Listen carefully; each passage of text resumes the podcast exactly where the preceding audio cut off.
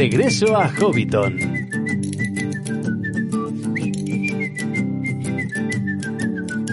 Saludos amigos hobbits y pueblos libres de la Tierra Media y bienvenidos a Regreso a Hobbiton, el podcast de la Sociedad Tolkien Española. Este mes tenemos una sorpresa y es que como ya anunciamos, será la primera vez que probemos otro formato, el formato del vídeo a través de YouTube.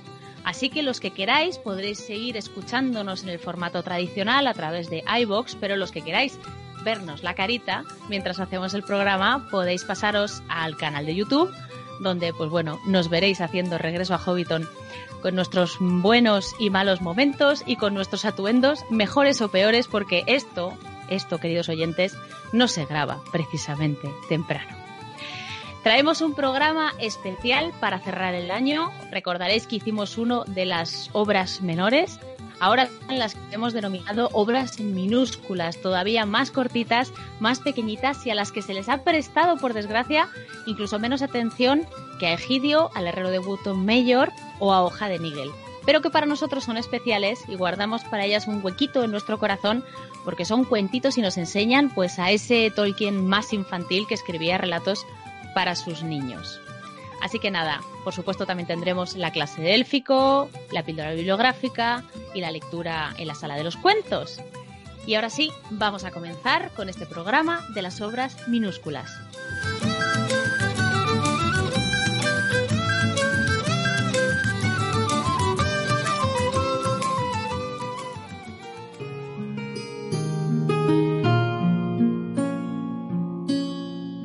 Comenzamos este programa de regreso a Hobbiton en un formato distinto, nuevo. Nos vamos a estrenar aquí con las cámaras y para acompañarme en esta misión que podría decir que es casi suicida, tengo a mis compañeros de siempre, mis inseparables.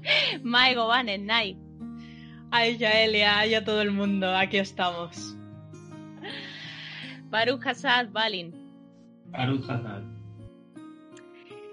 y salve Erendis, dama de Emerie. Salve Elia y todos, madre mía, a ver qué tal se nos da esto. Yo espero que bien. Al menos empezamos entre amigos, entonces eso siempre ayuda un poco a que esto no sea tan horrible. Sí, me habría El pánico, digo.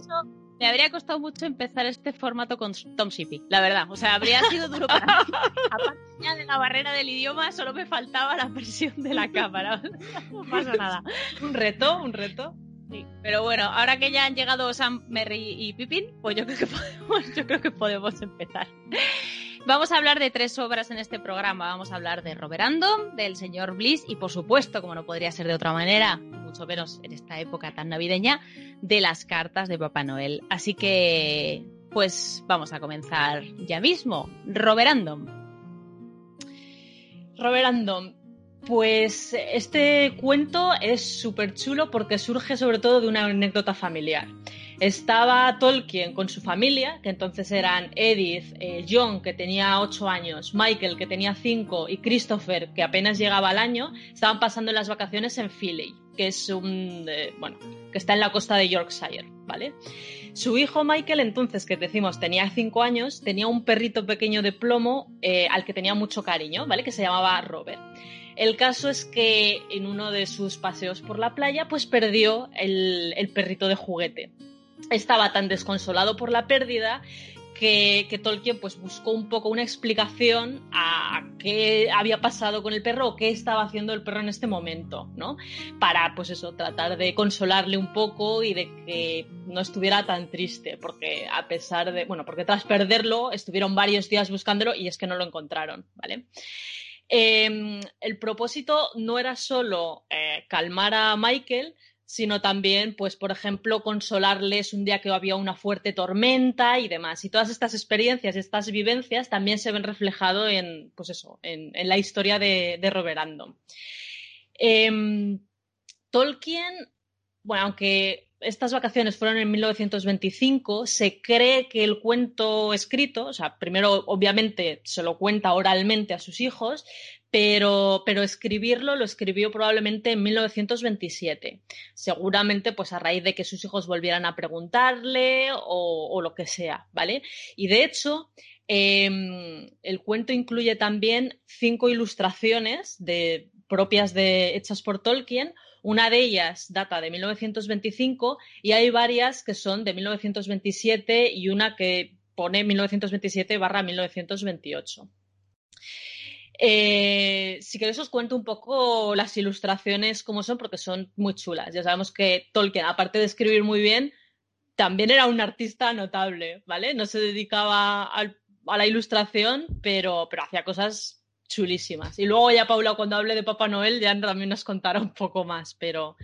Sí, hablaremos de las ilustraciones ahora. Seguramente para los que nos estáis viendo en vídeo las tendréis en la pantalla, pero para los que estáis en iBox intentaremos poner los enlaces de todas las que encontremos para que podáis verlas también de alguna manera.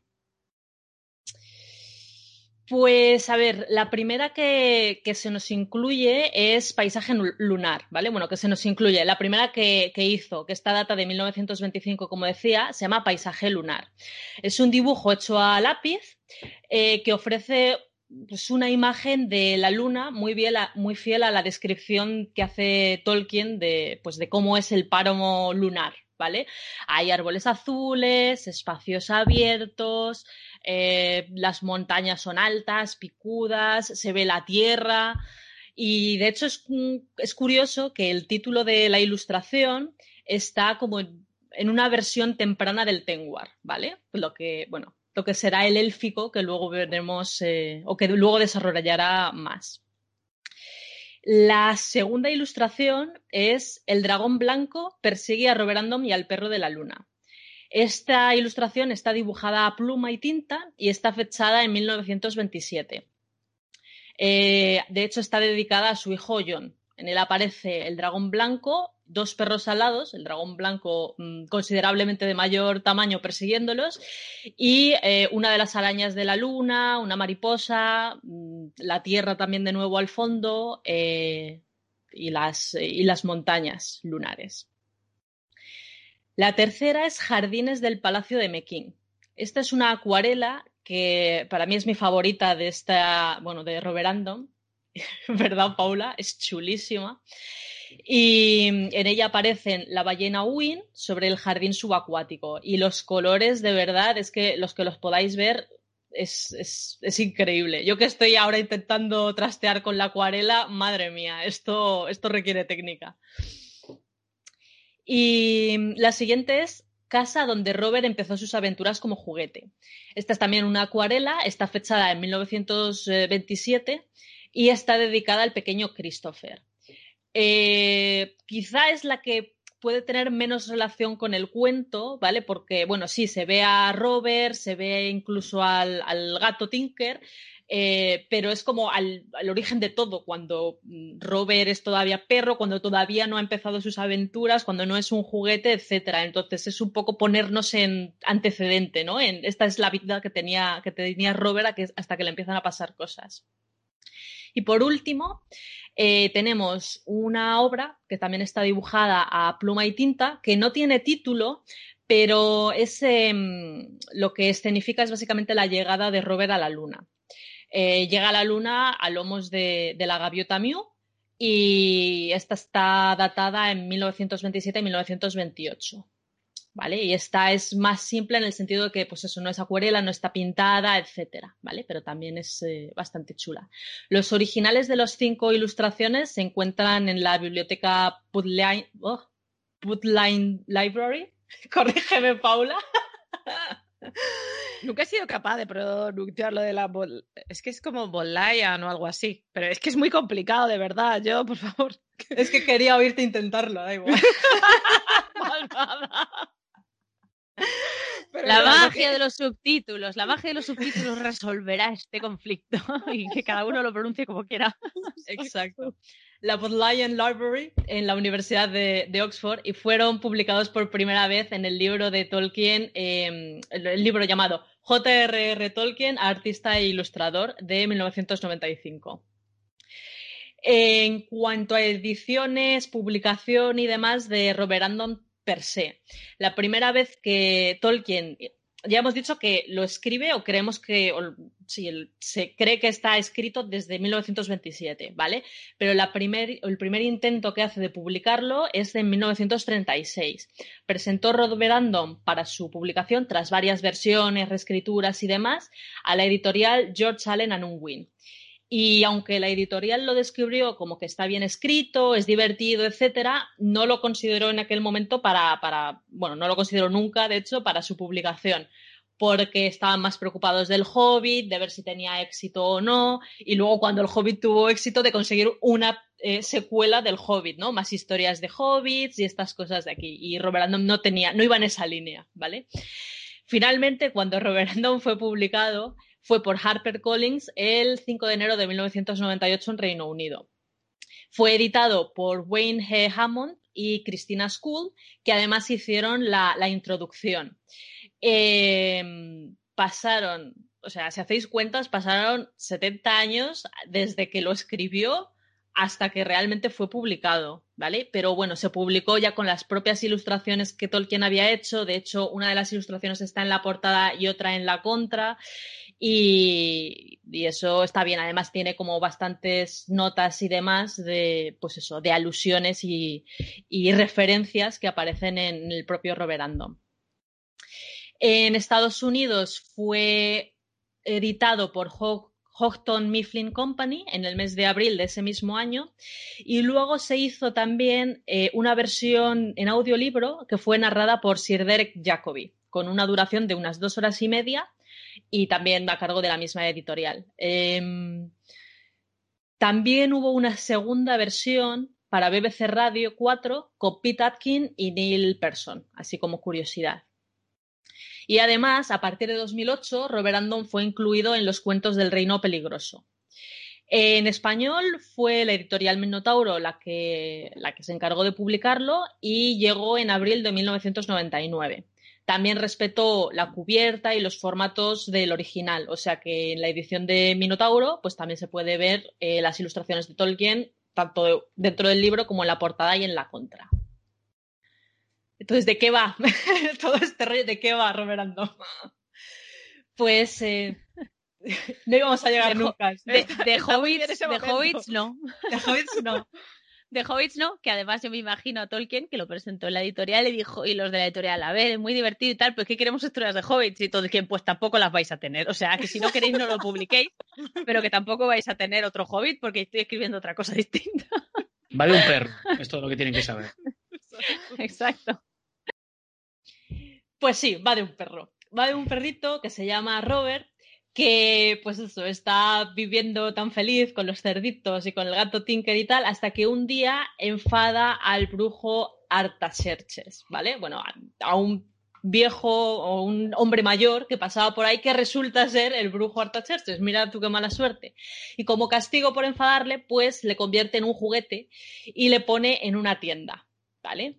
El perro que prácticamente no se puede mover, ¿vale? Que es como los de Toy Story, que solo a partir de medianoche y cuando nadie mira se puede mover un poquito, pues, eh, pues estaba el pobre desesperado.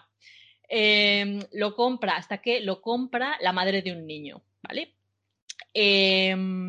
Para, bueno, se queda con el niño, con el niño 2, ¿vale? Una clara alusión al segundo hijo de, de, Tolkien, a Michael, pero Robert solo puede pensar, no puede pensar en esta nueva vida, ni en disfrutarla, ni nada. Él solo puede recordar cuando él era un perro y solo puede pensar en escaparse y en volver a ser un perro y volver a su vida. Entonces aprovecha mmm, la primera oportunidad, que es cuando el niño mmm, se lo lleva consigo y va a la playa y tal, para, bueno, caerse del pantalón, perderse en la playa y, entre comillas, escapar. Eh, ahí, en la playa, conoce al hechicero de la arena, Psamatos. Mm, lo he pronunciado fatal seguramente, pero bueno, disculpadme. Eh, este decide ayudarle y le envía, bueno, y le devuelve la movilidad, pero no puede contrarrestar el hechizo de Artaxerxes por completo. Entonces le envía a la luna a, eh, lomos de la gaviota Mew, surcando pues, el camino de la luna llena, ¿vale? Esto es muy chulo porque se nos dice que la casa que Tolkien tenía alquilada estaba como en lo alto de un acantilado y se veía desde ahí muy chulo pues cómo se ponía la luna y cómo se reflejaba en el mar y tal. Entonces, pues este camino de la luna llena pues es un poco el camino que dibuja la luna reflejada en el mar, ¿vale? Eh, bueno, pues entonces llega a la luna Robert a lomos de Mew. En la luna conoce al hombre de la luna eh, y conoce a otro perro que casualmente también se llama Robert, con lo cual el Robert que nosotros conocemos es rebautizado como Roberandom, porque no puede haber dos perros que se llamen Robert, donde se ha visto esto. Exacto. Si luego te pasa eso, que te lías. Yo tengo dos jefas que se llaman María y lo entiendo, porque al final no sabes a quién estás llamando. Pues, pues igual, pues aquí igual, no sabes a qué perro estás llamando. Exacto. Entonces esto les evitaba problemas, ¿no? Ahora tenemos a Robert y a Roberandom. Eh, a Roberandom le dan además alas, el perro de, que ya estaba en la luna ya tenía alas y ya surcaba la luna como él quería y juntos pues tienen pues un montón de aventuras, se recorren la luna para arriba para abajo, descubre pues un montón de seres que viven en la luna y descubren un dragón, se van a meter a la cueva de un dragón porque qué mejor, o sea, no hay nada más que hacer que irte a meter a la cueva del dragón. Pero tú te meterías, Nay, yo estoy Yo segura. metería- Yo, yo el primer día, yo iría directa, yo no iría ni al- por el nombre de la luna. bueno, eh, total, el, drago, el gran dragón, eh, como no puede ser de otra forma, se enfada porque no le hace gracia, no le han pedido permiso ni nada, se han colado directamente en su casa y les persigue, les persigue por toda la luna y finalmente es derrotado por, pues, por el hombre de la luna, ¿vale? Que, que, le ahuyenta, ¿no? Le, clava algo en el bajo vientre, bueno, en la parte de la tripa que es blanda en todos los dragones de Tolkien, eh, su punto débil, y pues sí, le hace huir. Eh, al final, pues Robert Andom echa de menos su hogar y vuelve con la gaviota hasta el hechicero de, las arenas. Una vez ya se enteran que Artaxerxes se ha casado, se ha ido al fondo del mar, etcétera, y puede no ser tan peligroso o no amenazar el hecho de que vuelva, de que vuelva Robert Andom. Eh, vuelve, pero pues eso, es incapaz de devolverle su forma perruna y demás, y le dice que lo mejor será que vaya al fondo del mar, se encuentre con Artaxerxes y le pida perdón, porque él es el único que puede revertir el hechizo totalmente. El mago, pues eso, ahora vive en las profundidades del mar y, se ha casado. Así que se ayuda de una ballena, una ballena que se llama Win, la más anciana de todas las ballenas, la más enorme, y llega hasta el reino de debajo del mar. Eh, bueno, pues Artaxerxes no está muy por la labor de devolverle su forma, siempre está muy ocupado porque además es como el gran hechicero de debajo del mar que tiene que solucionarlo todos los problemas y todas las cosas que pasan debajo del mar, que son muchas y muy variadas. Y, y pues eso, Roberando pues se dedica a, bueno, conoce a otro perro que casualmente también se llama Robert. no hay, mira que no hay nombres, todos los perros se llaman Robert. Y es un perro, pues, marino, ¿vale? El otro, el que estaba en la luna, volaba, pues este, pues, pues nada. Artaxerxes ayuda a Robert Andon para que también pueda mm, nadar como si fuera un perro acuático. Y mm, pues nada, pues se dedican a hacer perrerías por el fondo de. por el fondo, super, por las profundidades marinas. Un día incluso siguen Artaxerxes, que está un poco preocupado porque hay una serpiente marina que se está despertando y está causando problemas, generando tormentas y demás. Y Robert Andom, como está un poquito harto de que Artaxerxes no le haga caso y no le devuelva su forma original, pues eh, muerde uno de los tiburones que estaba llevando el carruaje de, de Artaxerxes, que, mueve, que muerde al siguiente tiburón, que muerde al siguiente tiburón, porque ya sabéis que esto es como un carruaje de tiburones, que al final muerden a la serpiente. Con lo cual, la serpiente que no se podía despertar por nada del mundo porque podía ser el fin de la humanidad, de un maremoto tremendo que podía causar o lo que fuera, pues Robert Andom causa que se despierte.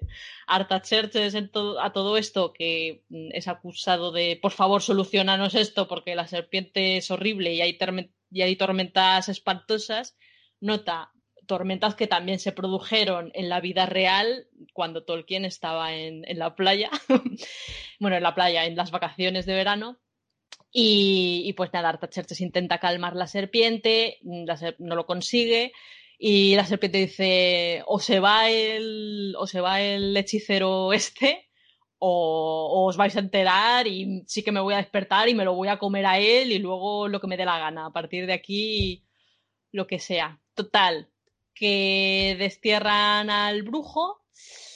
Eh, bueno, destierran al brujo, su esposa se va con él, el perro consigue en todo esto que él está empezando a hacer limpieza y tal, Robert Andom le pide perdón por haberle enfadado en el origen de la historia y, bueno, pues es perdonado y le dice que sí, que le devolverá su este, pero cuando vuelvan a tierra, cuando se vayan de aquí. Total, que vuelven a, a, a tierra, salen de las profundidades del mar y finalmente, aunque Artaxerxes ha perdido o ha no perdido, se ha deshecho de todos sus elementos mágicos y por un momento ahí hay un momento de tensión que no sabe si va a poder de verdad devolverle a su forma original o no. Finalmente eh, le devuelve a su forma original y le permite volver a casa. Y la sorpresa final, el giro final de mágico es que cuando Robert finalmente vuelve a casa, que tiene que él mismo, pues con su olfato y tal, volver andando a la casa original en la que él estaba, se descubre que, que, la casa de la ancianita en la que él inicialmente estaba, esta ancianita es la abuela del niño 2, es decir, de, de Michael, del que sería el, el, niño que compró ese juguete que era Robert Andom. Entonces eso es chulo. Y luego hay muchísimas curiosidades. Eh, que puedo contar así algunas por encima, porque hay uh -huh. un montón de referencias y hay un montón de cosas. O sea, por ejemplo, podemos señalar, que yo creo que Paula hablará de esto más adelante, que los episodios de El hombre de la luna y El gran dragón blanco y tal también están relacionados con las cartas de Papá Noel, porque en el año 27 eh, en la carta, la aparición estelar, ¿no? Es de, del hombre de la luna. sí, del hombre de la luna que se tiene que ir, sí, sí. A Tolkien le gustaba mucho ir mezclando todas estas cosas. Eh, pero eso da como veracidad a las cosas, ¿no? Sí, sí, sí exacto. Si Papá Noel exacto. existe y Roberando no existe, pues algún personaje coincidirá con otro, ¿no? En algún momento. Exacto. Eso es muy típico. Sí, sí, Totalmente. tal cual. Sí, sí, tiene toda la lógica. Invitados especiales. Exacto. Claro. Y, la, y el invitado estelar de esta semana es. Tal cual. Eh, y luego hay además muchas referencias a un montón de, de, cosas que hace, pues eso, que aparecen o en otras obras o en la mitología o, y también referencias como lingüísticas, ¿vale? Por ejemplo, la gaviota Mew, Mew significa también gaviota, ¿vale? O sea, a ver, lo, lo más conocido es eh, ghoul o she-ghoul, pero también Mew puede significar eh, gaviota. Una que a mí me hace especial gracia es en la luna, cuando Robert Andom llega a la luna, a ver, ahí hay muchos animales, ¿vale? Hay arañas, hay murciélagos, hay ovejas, pero se habla también de los conejos de la luna. Y el hombre de la luna siempre dice, no os comáis a los conejos de la luna o tened cuidado con los conejos de la luna. Y, y es que el tema de los conejos de la luna está también súper sí. extendido en un montón de tradiciones y mitologías, mm. un montón de culturas. Eh, por ejemplo, es del budismo y en tradiciones asiáticas, en China y en Japón un montón también. Bueno, en Japón es donde dicen lo del conejo tocando el tambor, ¿no? Es en Japón donde lo dicen. Sí, que el, tal y como ven, por lo visto, tal y como ven ellos la luna, esa mancha que tiene la luna, hace un conejo tocando un tambor. Ah, yo había leído. Que es, creo que es en Japón donde lo dicen, no estoy segura. Yo había leído que no estaba tocando el tambor, que estaba como recogiendo el arroz para el saque o para el no sé qué. Pero bueno, que sí, lo mismo, haciendo algo. Algo haría. Algo. Es un conejo haciendo cosas. haciendo algo con un con algo. sí.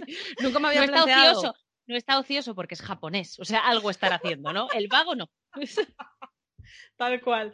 Ya la interpretación de qué es lo que esté haciendo depende de cada uno. eh, bueno, también más cosas. El, la idea esta de que los muñecos pueden andar, se mueven y tal cuando no se les mira, etcétera. Eh, muy recientemente lo tenemos, pues, por ejemplo, de Toy Story, pero ya antes esto procede, por ejemplo, de eh, El soldadito de plomo soldadito o la muñeca de plomo. De... Sí. O la muñeca de cera también aparece este concepto de que se mueven cuando nadie les ve, lo cual es inquietante.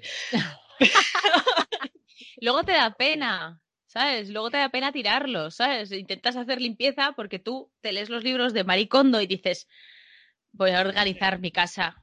Mis hijos no necesitan 17 muñecos, pero claro, les miras y dices, va a dar la vuelta a la cabeza y a decir, los juguetes podemos verlo todo y me voy a morir de miedo. Le dejo, le dejo y así está la estantería que se vuelca, que se comba. Oye, pero pueden ser más felices ellos libres. ¿No has visto Toy Story 4? Es verdad. Los puedo dejar en un parque ahí para que sean salvajes. Claro que sí. Eh, también habla, bueno, hace referencias eh, a leyendas y a mitologías varias, ¿vale? Una que me hace especial gracia es, bueno, alude a tiempos de Merlín y de, Arturo, ¿vale? Cuando habla un poco de la historia del dragón blanco. y, y es que dice que el dragón blanco, por aquel, bueno, hace mucho tiempo, luchaba con un dragón rojo en Caer Dragón, ¿vale? La leyenda cuenta que el rey británico Vortigern quería construir una torre para defenderse de sus enemigos. Total, que lo que él construía de día, por la noche se venía abajo y a la mañana siguiente se encontraba con que todo estaba exactamente igual. Entonces, Merlín le recomendó que un lago que había al lado, pues que lo drenara para ver si tenía alguna relación, pasaba algo, tal. Drenó el lago y el caso es que justo había dos dragones durmiendo en el fondo del lago, uno blanco y uno rojo. Uno representaba a los sajones y otro representaba a, los británicos, ¿vale? Y pues eso, en cuanto se despertaron empezaron a luchar entre ellos. Entonces hace referencia un poco a esta historia artúrica y me pareció muy chulo. chulo, sí. Em, también se dice que el dragón luego se fue a Winfa cuando las colas de dragón eran un manjar. Y esto a nuestros queridos oyentes les sonará a Egidio Granjero de Ham. Em, ¿Qué más? Es que hay un montón de cosillas. El tema ya lo he contado, que el punto débil de este dragón está en el, en el vientre o en la tripa, y esto también lo vemos en otras historias de Tolkien, sin ir más lejos en el Hobbit, ¿no? Mm, lo que pasa a Smaug y demás. Eh, también hay algunos cameos en, en, Roverando, porque se habla, pues eso, de dioses de varias, oh, perdón, de varias mitologías, como mm, Proteo, Poseidón, Tritón, Neptuno, Niord, Britannia, e incluso hace referencias a cuentos infantiles, con, por ejemplo, Humpty Dumpty y demás. O la serpiente marina es también como una especie de reinterpretación de la serpiente de Midgard también, por ejemplo. O pues también habla de eh, que esta serpiente, no, que cuando el hombre de la luna luchó contra esta serpiente causó el hundimiento de un continente, hace un poco referencia a la Atlántida, podríamos entender, porque entonces mm. todavía mm, Númenor no, que sepamos, no estaba concebido en la, en la mente de Tolkien y demás. Y no sé, esto es principalmente así lo que tenía para contar. A mí me gusta que estos cuentos tengan cierta relación con su mitología, o sea, con la mitología de, su legendarium, digamos, porque te da la sensación de que la subcreación de alguna manera continúa. O sea, bueno, más que que la subcreación continúe, te da la sensación de que es real, o sea, de que realmente es una mitología lo que escribió, porque no solo se refleja, o sea, no solo es cuando te cuenta la historia del Señor de los Anillos, sino que si te cuentan otros cuentos distintos, todo encaja, o sea, todo tiene sentido. Y eso me gusta mucho. Así que nada, ya sabéis, Roberandom, un cuento para contar a vuestros hijos. Totalmente. tengáis los que tengáis. Vale, pues eh, vamos a continuar con el señor Bliss, un personajillo tan raro como Tom Bombadil. Te juro que estaba pensando lo mismo, en plan de su primo que conduce. o sea, es que las descripciones, a ver, no son iguales, pero ahí los dos con sus sombreros y sus peculiaridades. Sí, sus cosas raras, sí, sí, sí. Y tiene relaciones peculiares con los bosques también. Sí, el, señor Bliss es el, es el señor que se compró un automóvil. Y a partir de ahí, toda su vida se convirtió en, bueno, en, en el caos. ¿Vale? O sea, el, señor Bliss es una historia muy curiosa y también es eh, muy, bueno, sencillita porque al final está planteado como un cuento para niños es como un libro ilustrado para niños, pero la historia es bastante excéntrica y no muy habitual en lo que conocemos de, de Tolkien. Y además es muy especial porque en este caso no es un, o sea, no es un cuento ilustrado, sino que en esta historia las imágenes son casi igual de importantes que el texto. O sea, de hecho hay ocasiones en las que el texto te referencia directamente a la ilustración para explicar algo. ¿Vale? Luego mostraremos algunas imágenes y en algunos casos directamente te dice, y esto es lo que pasó, y tienes la imagen. Claro, si no ves la imagen, no estás entendiendo qué es lo que pasó. Entonces, bueno, es, no es solo una versión ilustrada, ¿vale? Eh, algo que es también bastante único en Tolkien es que no hay un montón de borradores, bocetos preliminares o varias versiones reescritas de él. Eh, prácticamente todo lo que tenemos es tal y como lo, concibió.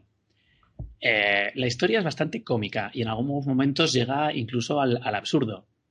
Ha sido comparada a veces con las historietas de Beatrix Potter, eh, con la novela del viento en los sauces de Kenneth Graham, que es un clásico de la literatura anglosajona infantil de principios del siglo XX, y también con, bueno, con diversos dibujos cómicos del poeta del absurdo Edward Lear, que también es de principios del siglo XX. Eh, no está muy claro cuándo escribió Tolkien esta historia, cuál es el origen concreto, ¿vale? Eh, hay varias, bueno, no varias versiones que se contradicen entre sí, pero bueno, hay distintas posibilidades que igual una mezcla de todas ellas es la realidad. Humphrey Carpenter eh, asegura en su biografía que Tolkien se inspiró para escribir la historia del señor Bliss eh, después de que se comprara un vehículo, después de que Tolkien se comprara un coche en 1932 y tuviera varios percances con él mientras conducía. Eh, el hombre que se compró un automóvil. ¿Vale? De hecho, os podemos enseñar una foto de ese, de ese coche que Tolkien se compró, que está en uno de los libros que hay sobre la familia de Tolkien que os supongo que lo podréis estar viendo en la, en la pantalla. Eh, también se dice, porque no está muy claro, que Michael, el segundo hijo de Tolkien, eh, escribió esta narración en un diario en el verano de 1928, porque Tolkien se la contó y entonces él la escribió en un diario, pero ese diario se ha perdido. Eh, su esposa, Joan, escribió una carta al periódico Sunday Times en octubre de 1982 y ahí afirmaba que Mr. Bliss estaba inspirado en un cochecito de juguete que era el juguete favorito de Christopher, cosa que Christopher al parecer no recordaba. O sea, hay como distintas versiones, ¿no? Al final, claro, yo entiendo también que después de 50, mm, 60 años es normal que un poco los recuerdos de la infancia se acaben cruzando todos, ¿no? Bueno, en lo que parece que todo el mundo está de acuerdo es en que los osos que aparecen eh, son los tres ositos de peluche que en ese momento tenían los tres hijos mayores de, Tolkien. O bueno, los tres hijos mayores, o porque no, como no está claro tampoco cuándo se escribió, no sabemos si Priscila, eh, la hija menor, ya había nacido, ¿no? Porque nació en el año 29. Eh, según Christopher, por la letra del manuscrito, y en esto tenemos que fiarnos de él, porque si alguien ha leído eh, y ha visto manuscritos de Tolkien y se conoce la caligrafía de cabo a rabo, él dice que, eh, que, esa caligrafía es más de los años 30 que de los años 20. Sin embargo, eh, también se, bueno, se argumenta, Jamón al School, han argumentado que por cómo está escrito, que está muy planificado y ejecutado, digamos, todo seguido, no hay un montón de versiones ni reescrituras, esto que tiene que haberlo hecho, digamos, en bastante rápido en un periodo de tiempo en el que tenía, pues eso, eh, disponibilidad para hacerlo. Y que esto cuadra sobre todo con las vacaciones de verano, que era cuando Tolkien pues estaba libre ¿no? de obligaciones académicas. Entonces ellos calculan que los años más probables son del año 29 al 31, que era cuando además Christopher era todavía lo suficientemente joven como para disfrutar de una historia pues tan, tan infantil como esta. Y luego también hay otro detalle, que es la aparición de un personaje en, en el cuento, que es Gaffer Gamgee, y efectivamente, el Gamji, que muy probablemente luego se reutilizó con, bueno, nuestro querido amigo Sam y, su padre del Señor de los Anillos. Eh, se cuenta que Tolkien eh, visitaron la Armona Cove en Cornwall en unas vacaciones de verano en el año 32, en 1932, y que allí había un personaje local muy curioso al que Tolkien llamaba Gaffer Gamji. ¿no? Un señor mayor, bueno, pues que contaba historias a, a los niños. Lo que no está claro es si Tolkien le puso el nombre de Gaffer Gamgee a este, este señor después de haberlo inventado para Mr. Bliss o a partir de conocerlo y ponerle el nombre, o igual era el nombre real, no lo sabemos, lo reutilizó para Mr. Bliss. Entonces, bueno, eh, digamos que el año 28, 29, 30, 31, 32, o sea, no está del todo claro, pero es mm, aproximadamente de esa época. Lo que sí sabemos con total seguridad es que a finales de 1936 el manuscrito existía, porque Tolkien lo mandó a Allen Unwin cuando le pidieron una continuación del Hobbit o otro tipo de historias similares. No, cuando después del éxito que tuvo dijeron, ah, queremos una segunda parte, queremos más. Es como, eh, toma, tengo esto. Me encanta que daba cualquier cosa, ¿sabes? Quiero toma, a ver si cuela algo y lanzaba. Todo, lo que tenía tiempo. Claro, pero igual era lo que tenía en ese momento, ¿no? O sea, él lo había hecho también eh, para sus hijos, entonces es como pues, son las prisas. Eh, dice, bueno, pues tengo esto más o menos completado.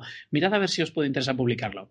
Entonces, bueno, lo que sabemos seguro es que a finales del 36 el manuscrito ya estaba y esto ya estaba terminado y era una obra pues cerrada. Eh, a la editorial en principio le interesaba, lo que pasa es que esta obra, como hemos dicho, tiene el texto que estaba caligrafiado, o sea, que lo escribió a mano, y además un montón de ilustraciones, y eran ilustraciones hechas eh, con tinta y luego coloreadas eh, con lápices de colores. Entonces, estas ilustraciones, que a la editorial, bueno, al, no recuerdo exactamente el nombre, pero el, que contestó a Tolkien dijo que además estaba muy en sintonía esta historia con Alicia en el País de las Maravillas y con este tipo de, cuentos infantiles, ¿no? Que el problema era que estas ilustraciones eh, sería muy caro eh, de poder reproducir. Eh, y claro, si se pretendía vender el libro a un coste razonable, ¿no? A un precio razonable, pues que le preocupaba eso. Entonces, una de las posibilidades era, o que, que a parecer se estuvo planteando, era rehacer, que Tolkien rehiciera las ilustraciones, eh, digamos, más simples, más simplificadas y con menos colores. Eh, pero bueno, al parecer es muy probable que no le apeteciera, que no se viera capaz o que fuera simplemente una excusa o porque sobre todo mm, Tolkien era una persona extremadamente ocupada y seguramente no tenía tiempo. Total, que en este impasse eh, llega la guerra, eh, su trabajo en Oxford, otros proyectos diversos y Mr. Bliss, pues, el señor Bliss acabó cayendo completamente en el olvido. Y tan olvidado quedó eh, que de hecho en 1957 Tolkien vende el original junto a muchos otros documentos y papeles a la Universidad Marquette. Entonces ya directamente ni siquiera tenía el original. En el año 1964, el manuscrito llamó la atención de Clyde Kilby, que fue un importante estudioso de los Inklings y que propuso que se publicara. Eh, bueno, Tolkien consideró, Tolkien no lo volvió a considerar, ¿no? Después de mm, casi 20, 30 años, eh, a ver que igual era una posibilidad que se, que se publicara en este momento, pero estaba muy preocupado sobre todo por qué medios se utilizaban para imprimir, para la impresión, eh, las técnicas, no se recordaba, pues eso, los problemas que hubo en su momento. Entonces, eh, bueno, pues era muy exigente con cómo se reproducían sus ilustraciones y su obra artística y al final la cosa mm, no terminó de, de avanzar. Un poco después se sugirió, la editorial Valentine Books sugirió incluirlo en una colección eh, del Tolkien Reader. Aquí Tolkien y Rainer Unwin, eh, su editor de, cabecera, a partir de las reproducciones originales decidieron que no, que no se podía reproducir con, suficiente calidad la caligrafía. ¿Vale? ya no tanto las ilustraciones, sino eh, la caligrafía. Y bueno, pensaron si sustituirlo por eh, un texto mecanografiado con las ilustraciones, pero claro, eso habría hecho que perdiera bastante de su encanto, porque quedaría como mucho más impersonal. Y de todas maneras, eh, ya a finales de los años 60, todavía el coste de impresión para este tipo de ilustración eh, debía ser bastante caro, muy elevado. Además, parece ser que Tolkien empezaba a considerar que, bueno, que el señor Bliss era como una historia muy personal que no quería ver publicada en vida. E incluso cuando ya en los años 70 la tecnología mejoró y se podía haber hecho una reproducción facsímil eh, de calidad, eh, aún así no se llegó a, editar.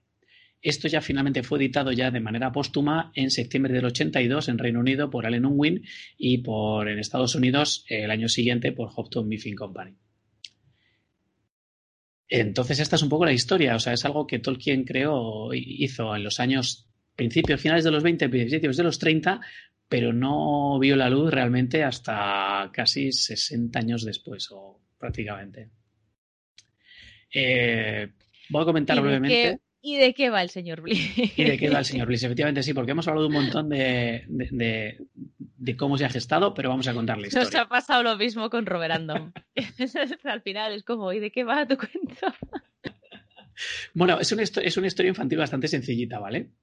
El protagonista es el señor Bliss, bueno, que tiene sombrero, vive en una casa muy alta y el elemento a mí que más me fascina es que tiene un jirafanejo, que es una criatura que es como un conejo, pero con cuello de jirafa y que es enormemente grande. Soy muy fan del jirafanejo. El jirafanejo. Yo quiero uno. Y el jirafanejo. No sé cómo se pudo poner de moda el gallifante habiendo Y no el jirafanejo. jirafanejos. Y el jirafanejo no es pequeño, ¿vale? No es un conejo con una- un cuello muy largo, no. Mira, es como una jirafa gigante con patas de conejo. Que eso será luego relevante en la historia. Tendríamos que utilizarlo en los quiz. En plan, jirafanejo para ti. Un jirafanejo para el que adivine, no sé. Me encanta, sí, sí, sí. Yo lo veo. Sí, ¿verdad? Bueno, pues el caso es que un día el señor Bliss decide que se quiere comprar un coche, un automóvil. Entonces se va a la tienda y no lleva la cartera. O sea, está ahí negociando eh, el, el- el- el coste del vehículo, que quiere las ruedas de un color, el color, no sé qué tal. Total, que no tiene la cartera. Y entonces, como no lleva la cartera, pues deja eh, su bicicleta como aval para el pago del coche. Eh, se lleva el coche y el primer viaje que va a hacer es para ver a los Dorkins, que son, bueno, pues unos vecinos de- del pueblo pero parece ser que o no conduce muy bien o no presta mucha atención, porque primero embiste al señor Day y a su carro de coles, y luego a la señora Knight y a su carrito de plátanos. O sea, la lía parda. Y tiene que llevar a ambos en el coche, junto con toda la carga, los plátanos y las coles, y además un asno, que llevaba también la señora Knight. De camino a la casa de los Dorkins pasan por un bosque, y en ese bosque hay tres osos, Archie, Teddy y Bruno. Y los osos digamos que, a ver, no voy a decir que los osos son unos mafiosos, pero le convencen, ¿no?, de que les tienen que dar las coles y los plátanos. Les, sí, no les amenazan, les convencen. Dejémoslo así. Y además que se apuntan a ir a ver a los Dorkins. Entonces, claro, van el señor Bliss, eh, las dos personas a las que ha atropellado y los tres osos. Claro, el coche va tan cargado que cuando coge la cuesta abajo no puede frenar y ¿qué pasa? Que se acaban chocando con los Dorkins mientras estos están, pues eso, comiendo, haciendo un picnic en el jardín. Bueno, los Dorkins de todas maneras, que son muy educados, pues bueno, pues no pasa nada, habéis caído del cielo, pero ¿qué se le va a hacer? ¿Queréis quedaros a comer? Total, que están allí pues un poco de visita social y los osos la lían otra vez. Porque ¿qué hacen? Se dedican a devorar el huerto y todos los árboles frutales de los Dorkins. Y claro, esto ya es demasiado. Los osos huyen y ¿a quién culpa a todo el mundo? Al señor Bliss. Claro, que es el que los ha traído. Total, que deciden que hay que perseguir a los osos con el coche. Pero recordemos que el coche se ha estrellado, entonces está tan maltrecho que no funciona. ¿Qué hacen? Pues cogen el asno, cogen tres ponis y estos tiran del coche. Cosas que pasan en estas historias. ¿Vale? Ahora bien, esta historia es muy inglesa, así que que parar a tomar el té. Entonces paran a tomar el té y ¿quién invita y lo paga todo? El señor Bliss. No sé si veis aquí ya un patrón, ¿no? Respecto a nuestro protagonista. No quiero decir que es un poco así pringao, pero parece que todas las cosas le, le caen un poco mal a él. Total, llegan al bosque donde viven los osos, pero es casi de noche. Eh, el señor Bliss se asusta y huye, mientras el resto acaba encontrando a los osos y monta una fiesta, porque los osos preparan una cena. Y entonces están, pues, eh, todos allí cenando, menos el señor Bliss. Y se acaban tan tarde que se quedan incluso a dormir en casa de los osos, menos el señor Bliss. ¿Qué, ¿Qué pasa? Que está toda la noche corriendo intentando volver a su casa. Otra vez el pobre se pierde la fiesta. Ha pagado el té, no tiene coche, porque está destrozado, que se lo ha dejado allí porque él ha salido corriendo y, está todo perdido toda la noche. Total, que al alba llega al pueblo y llega a casa del señor Binks, que es el vendedor de coches. Claro, está tan cansado que dice, puf, la bicicleta que le dejé en prenda, ¿no? Que le dejé aquí como aval, la voy a coger, me voy a casa y luego vuelvo, me cambio, cojo la cartera y arreglo mis asuntos. Total, que coge la bici y se va. Pero el señor Binks le ve. ¿Y qué piensa? Maldito ladrón, encima de que no me paga el coche y deja que de bicicleta de aval, va y se la lleva. Así que, ¿qué pasa? Va a la policía y llama al sargento Boffin. Una, otra pequeña referencia aquí de nombre. Pero no han acabado las peripecias aquí del señor Bliss, porque llega a casa y ¿qué pasa con los jirafanejos? Que tienen hambre. Y si te vas sin darles de comer, pues el jirafanejo ha entrado en la casa y ha empezado a comer. Pero no ha empezado a comerse los muebles, no, ha empezado a comer el techo. Y ha ido comiéndose el techo y el techo y el techo hasta que saca la cabeza por el tejado y está comiéndose pues una alfombra o algo parecido.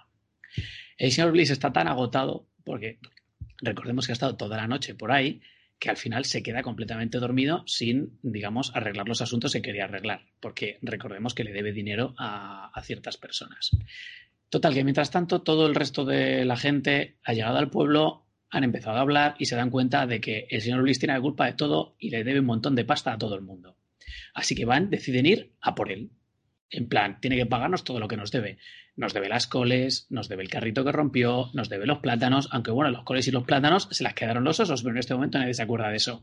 El coche no me lo ha pagado, yo le presté los ponis, me tiene que pagar un alquiler. O sea, que se va a liar. Y, y van incluso los osos que se apuntan a todo, aunque no tienen nada que ver en el asunto. Total, que llegan allí, el jirafanejo mmm, es el primero que los ve, porque está sacando la cabeza por el tejado y avisa a Bliss. Claro, otra cosa, nadie sabía nada del jirafanejo, porque el señor Bliss lo mantenía en secreto, porque no quería pagar el impuesto de la licencia por tener un jirafanejo. No, o sea, aquí todo el mundo es un pillo, si lo veis. Total, que todo el mundo se asusta un montón y se va, excepto los osos, que a estos un jirafanejo pues les da igual.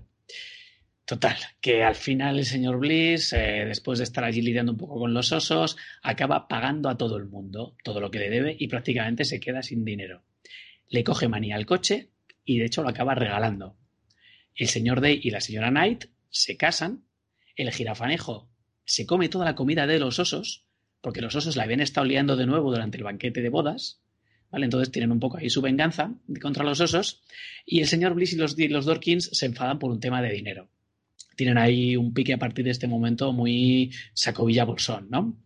Y entonces, en vez de un automóvil, el señor Bliss decide que mmm, le va a ser mucho más feliz conduciendo un carro tirado por un asno. Y esta es la historia del señor Bliss. Como podéis ver, o sea, le pasan todo tipo de cosas, pero es una historia muy, muy, bueno, o tiene muchos momentos cómicos e incluso llega un momento que son súper absurdos. Se lee extremadamente rápido porque, ya digo, el texto es muy breve y casi lo más divertido o lo más interesante es ver las ilustraciones.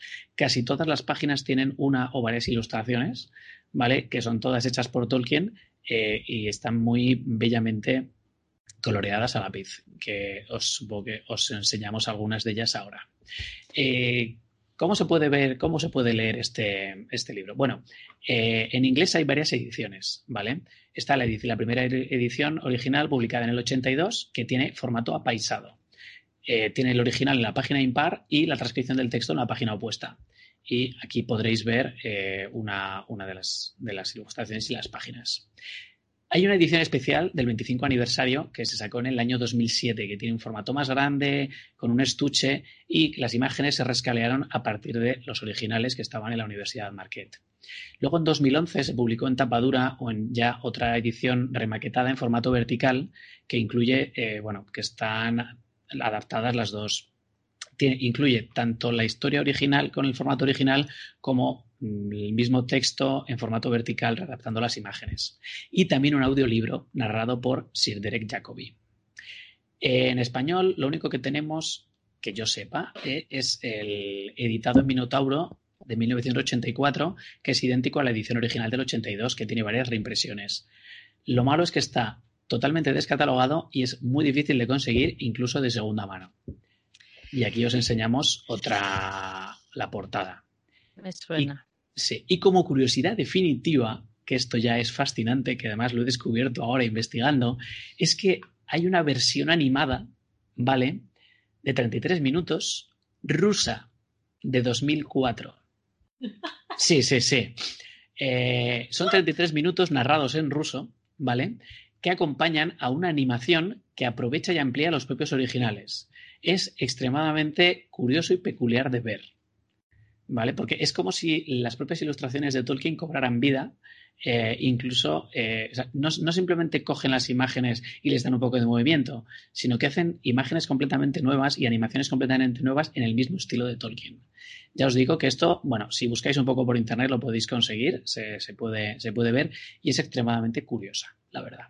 Lo único que, bueno, el texto está en ruso, el audio. Esa parte es importante, ¿no? pero puedes poner. Pues, en la- con las, yo creo que con las imágenes se entiende todo muy bien. Sí, sí. O sea, y si no, te puedes poner el audiolibro que está narrado por Derek Jacobi con eh, la versión animada rusa y ningún problema.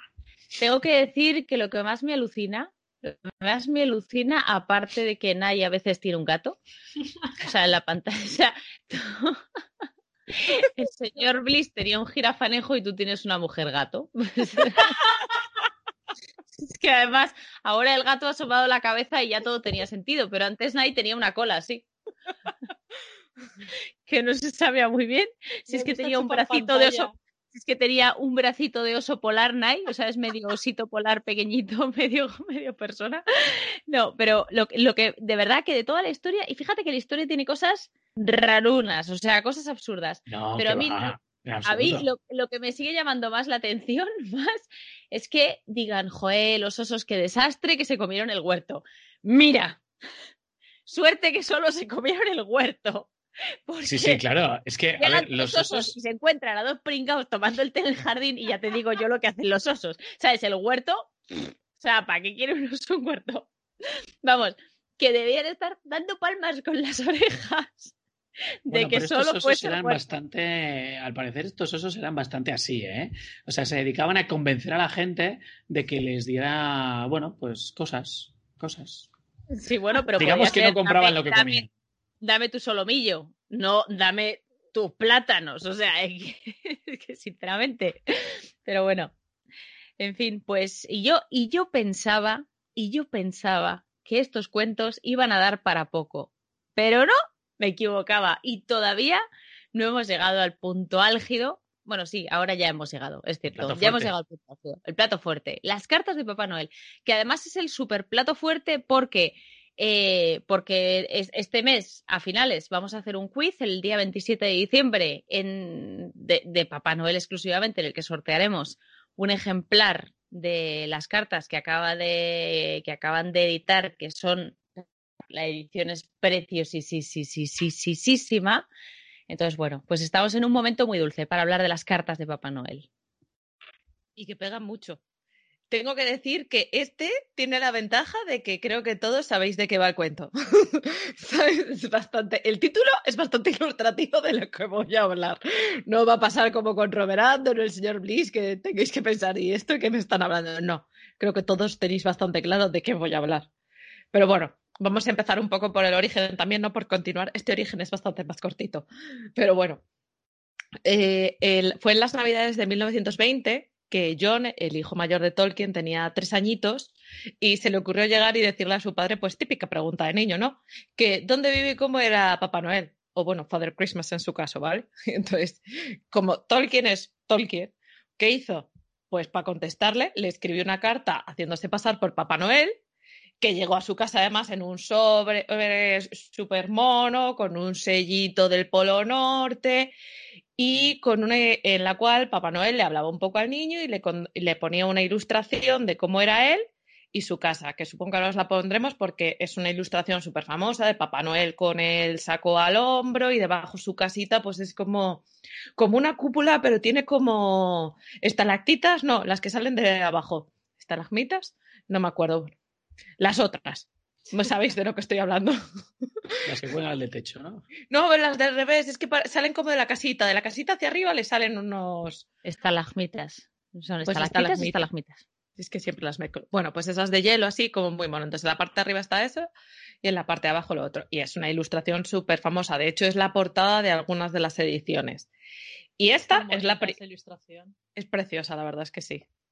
Y es la primera de todas las cartas que escribe. Estamos en 1920, de hecho, como si os dais cuenta, estamos en 2020, es decir, la primera carta se mandó hace 100 años, que se dice pronto. Y estuvo Qué mandándolas. fuerte, ¿eh? Sí, Toma ya. ¡Qué Sí. fuerte! Que cumple 100 años. La primera, sí. carta. Y Correos del Polo. Norte funcionando igual de bien que siempre. Igual, exacto. todo bien. Sigue funcionando bien. Las cartas a Papá Noel le llegan. O sea que. Y bueno, las cartas empiezan en el 20 y estarán hasta 1943, que se dice también rápido. Creo que es el 43 o el 44. Ahora de pronto he dudado. Pero bueno, podría coger y 43, mirarlo. La última que se 43. escribe a Priscila. Sí, sí, la última es en el 43, ¿verdad? Sí. Sí, ya está, perdón. Vale, entonces, eh, bueno, como podéis imaginaros, o sea, esto surge, o sea, ya manda la primera y ya te metes en el lío, pues ya hasta la cocina, porque Tolkien no sabía hacer las cosas a medias. Entonces, Tolkien a partir de ese momento se esfuerza muchísimo para hacer que ese mundo que está creando en torno a Papá Noel fuese súper real, pero niveles que a veces aparecían las cartas como con polvo de nieve, se curraba todos los sellitos, los sobres decorados, aparecían a veces pues ya te digo, apoyadas a lo mejor en la, en la chimenea, al día después de que les hubiese visitado. A veces las traía hasta el cartero, que yo me la estoy imaginando en plan de sobornando al cartero, en plan de, toma por favor, dale esta carta a mis hijos, ¿sabes? Cuando vengas. Es que antes en las ciudades pequeñitas, los pueblos y tal, o sea, esas cosas se podían hacer, bueno, incluso en las ciudades grandes porque el cartero era el cartero de siempre y la oficina de correos era la oficina de correos de siempre y la tiendita de la esquina era la tienda de siempre y entonces tú conocías a toda esa gente y les podías pedir ese tipo de favores. Ahora, como cada vez aparece muchas veces una persona distinta y todo cambia, el mundo va muy deprisa, seguro que Tolkien lo diría así. Pues mm. es muy difícil, pero antes, pues el, al cartero que venía todos los días a tu casa, pues le decías, oye, por favor, mete esta carta, y es que seguro que lo hacían. Encantados, además. Eso es, sí, hacías, hacías cosas, exacto, sí. Claro. Pero me parecía súper guay, ¿sabes? Que eso, que se las diera al cartero. Eh, ellos, los niños le escribían a veces cartas a, a, Papá Noel y evidentemente las cartas desaparecían misteriosamente cuando nadie lo veía. Entonces era como muy, estaba como todo, muchos detalles muy cuidados. Luego, además, también otra cosa que hizo Tolkien sobre las cartas para que fuesen más especiales es que a lo largo de las cartas van evolucionando y hay diferentes autores. Entonces, Tolkien les cambia el tipo de letra. El autor principal es Papá Noel, que era muy mayor. De hecho, en la carta de 1923 nos dice que tiene 1927 años. Y claro, pues ¿cómo escribe un señor tan mayor? Pues con una letra súper temblorosa, ¿no? O sea, tiene una grafía así como muy, muy, muy de personita mayor que le tiembla mucho la mano. Luego está su principal ayudante, que es el oso polar, y claro, pues ¿cómo escribe un oso polar? Pues con trazos rectos y gruesos, porque tienes unas patas gordas, de hecho es que lo dice él mismo en una de las cartas, y, y, entonces pues son trazos muy rectos, que casi casi nos podrían recordar un poco a las runas, ¿vale?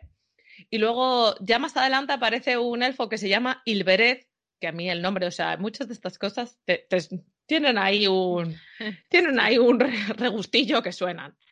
Y e, el elfo, pues evidentemente tiene una tipografía pues mucho más pomposa, más clara y, así más, que se lee mucho mejor, ¿no? Que se nota que es un elfito. Y bueno, a veces incluso las cartas no solo es que estuviesen escritas por un personaje, sino que tenían anotaciones en los laterales de otros personajes. Normalmente hay muchas que tienen comentarios del oso polar, que es que a mí me hace particularmente gracia. Entonces, bueno, pues eso sería un poco el origen. O sea, para. ¿Ves? Este origen es más corto. También todo el mundo tiene mucho más claro de qué estamos hablando. Pero bueno, voy a hablaros ahora sí eso de las ediciones, ¿vale? Eh, para, para, que vayáis viendo y ya luego pasamos un poco a contar un poquito de algunas de las cartas y alguna anecdotilla también. Entonces, bueno, lo primero de todo es que el libro fue editado por Bailey Tolkien, que es la segunda esposa de Christopher y que fue una de las ayudantes del propio Tolkien, de hecho así es como la conoce Christopher y se publica por, en Reino Unido por Allen Unwin en septiembre del 76 y en Estados Unidos por Houghton Mifflin en octubre del 76, que básicamente son las que han publicado todo, yo creo, o sea, todos estos libros están publicados por los mismos. En España aquí la tenemos por primera vez por Minotauro en el año 83 y la traduce Manuel Figueroa. Luego hay una selección más pequeñita que la publicó también Harper Collins en el año 94. Y luego en el 95 sacaron una edición que, por cierto, es una chulada, porque tiene algunos facsímiles de algunas cartas, eh, con los sobres y demás, y tiene incluso tres dibujos que no habían salido previamente. En España también la publicaron, de hecho, Minotauro también en el 95 y también la tradujo Manuel Figueroa, pero pues como nos pasa con muchas cosas que publicamos aquí, em, ya está descatalogada y eh, encontrarla de segunda mano pues es como para dejarte un riñón, pero es muy bonita. Sí, sí, esto, es el santo grial, ¿eh? O sea, de los libros editados por Minotauro, probablemente este es el más complicado de conseguir y por el que piden más dinero en cualquier sitio. Y desde hace muchos años, ¿eh? que yo hace cinco años ya lo buscaba y era imposible. Sí, sí, yo lo he visto por 300 y pico euros y cosas así, o sea, una cosa un poco loquísima. Pero como Valen me ha informado, si no os importa que esté en inglés, al parecer en inglés es más asequible. Pero bueno, sigo con ediciones porque no os creéis que se acaba aquí. En 1999 se publican todos los textos de las cartas, salvo la de 1921 y la del 22 que por desgracia se han perdido. También te digo que tienen cero años las cartas, yo entiendo que, alguna desapareciera. Eh, y es una edición pues bastante algo más extensa porque tiene más cartas y los de siempre. Houghton, eh, Mifflin en Estados Unidos y Harper Collins en, en, Reino Unido. Luego, en 2004, se publica una edición que es más pequeñita y también lleva menos cartas. Y en castellano no la publicó Minotauro, sino la publicó una editorial que se llama El Aleph y la trajo en el año 2006 y está traducida por Ana Mata Buil. Sí, Buil, vale, que no sabes si lo estaba leyendo bien. Sí, de esta también hay edición en catalán. La, sacaron en ah. los dos idiomas. Ah, mira, pues ese dato no lo había encontrado yo. Luego, en 2012, HarperCollins publica otra vez una nueva edición. Esta es en tapa dura y con imágenes de todas las cartas otra vez. Eh, y además pone transcripciones, con lo cual se podían comparar las, las imágenes con las transcripciones. Y, pero en esta se omiten algunos de los sobres. Y esta edición fue publicada en noviembre del año pasado por Minotauro aquí en España. Y la tradujo Martin Simonson, que si no es socio de la ST, desde luego gana algún premio de la ST, si no recuerdo mal. Sí, Alfuine seguro. Sí, ¿verdad? Vale. Y mientras en España teníamos, en noviembre del año pasado teníamos la de 2012 de HarperCollins, en HarperCollins publica en noviembre del año pasado la edición deluxe con estuche rojo que incluye imágenes de los sobres que se había que había que no se habían reproducido y además mejora la calidad del papel, de las reproducciones. Y es la edición que ha llegado hace un mes escaso aquí a España de la mano de Minotauro en el mes de noviembre de 2020, también traducido por Martin Simonson y que es la que estaba comentando él y que es preciosísima y que es la que vamos a sortear y porque merece muchísimo la pena. Es que no puede ser más bonito, de verdad. ya paréis que me encanta. Pero bueno, no penséis que esa es la última, que os lo creéis. Ja, que va, hay otra más. Porque como este año es el centenario que se enviara la primera carta, eh, se ha publicado otra nueva edición. Bueno, tengo que decir que la anterior, que la del año pasado de 2019, que Minotauro acaba de publicar, también tiene una introducción un poco más amplia de Bailey Tolkien y en la de 2020 también. La, ha cambiado otra vez, la debió modificar con respecto a la del año pasado. Y además tiene algunas anotaciones que son inéditas del propio Tolkien. Entonces, hay un montón de ediciones para escoger. Y en castellano tenéis un par disponibles. Así que no sé qué estáis esperando si no tenéis las cartas, básicamente. Están esperando al quiz porque si tienen la oportunidad de llevárselas gratis, pues tontería, ¿no? Sí, vale. Eso te lo. Entonces, vale, entonces les dejo. Pero si no, que lo pongan en la lista de reyes. Porque de verdad que. Bueno, ahora os voy a contar por si alguno no sabe bien de qué va esto de las cartas de Papá Noel. no, no ha quedado claro. Yo le voy a cortar un poquito más. Entonces, bueno, como ya os he dicho, las primeras que se guardan es, o sea, la primera sí que existe, la de 1920, faltan las del 21 y el 22 y la siguiente que están del 23.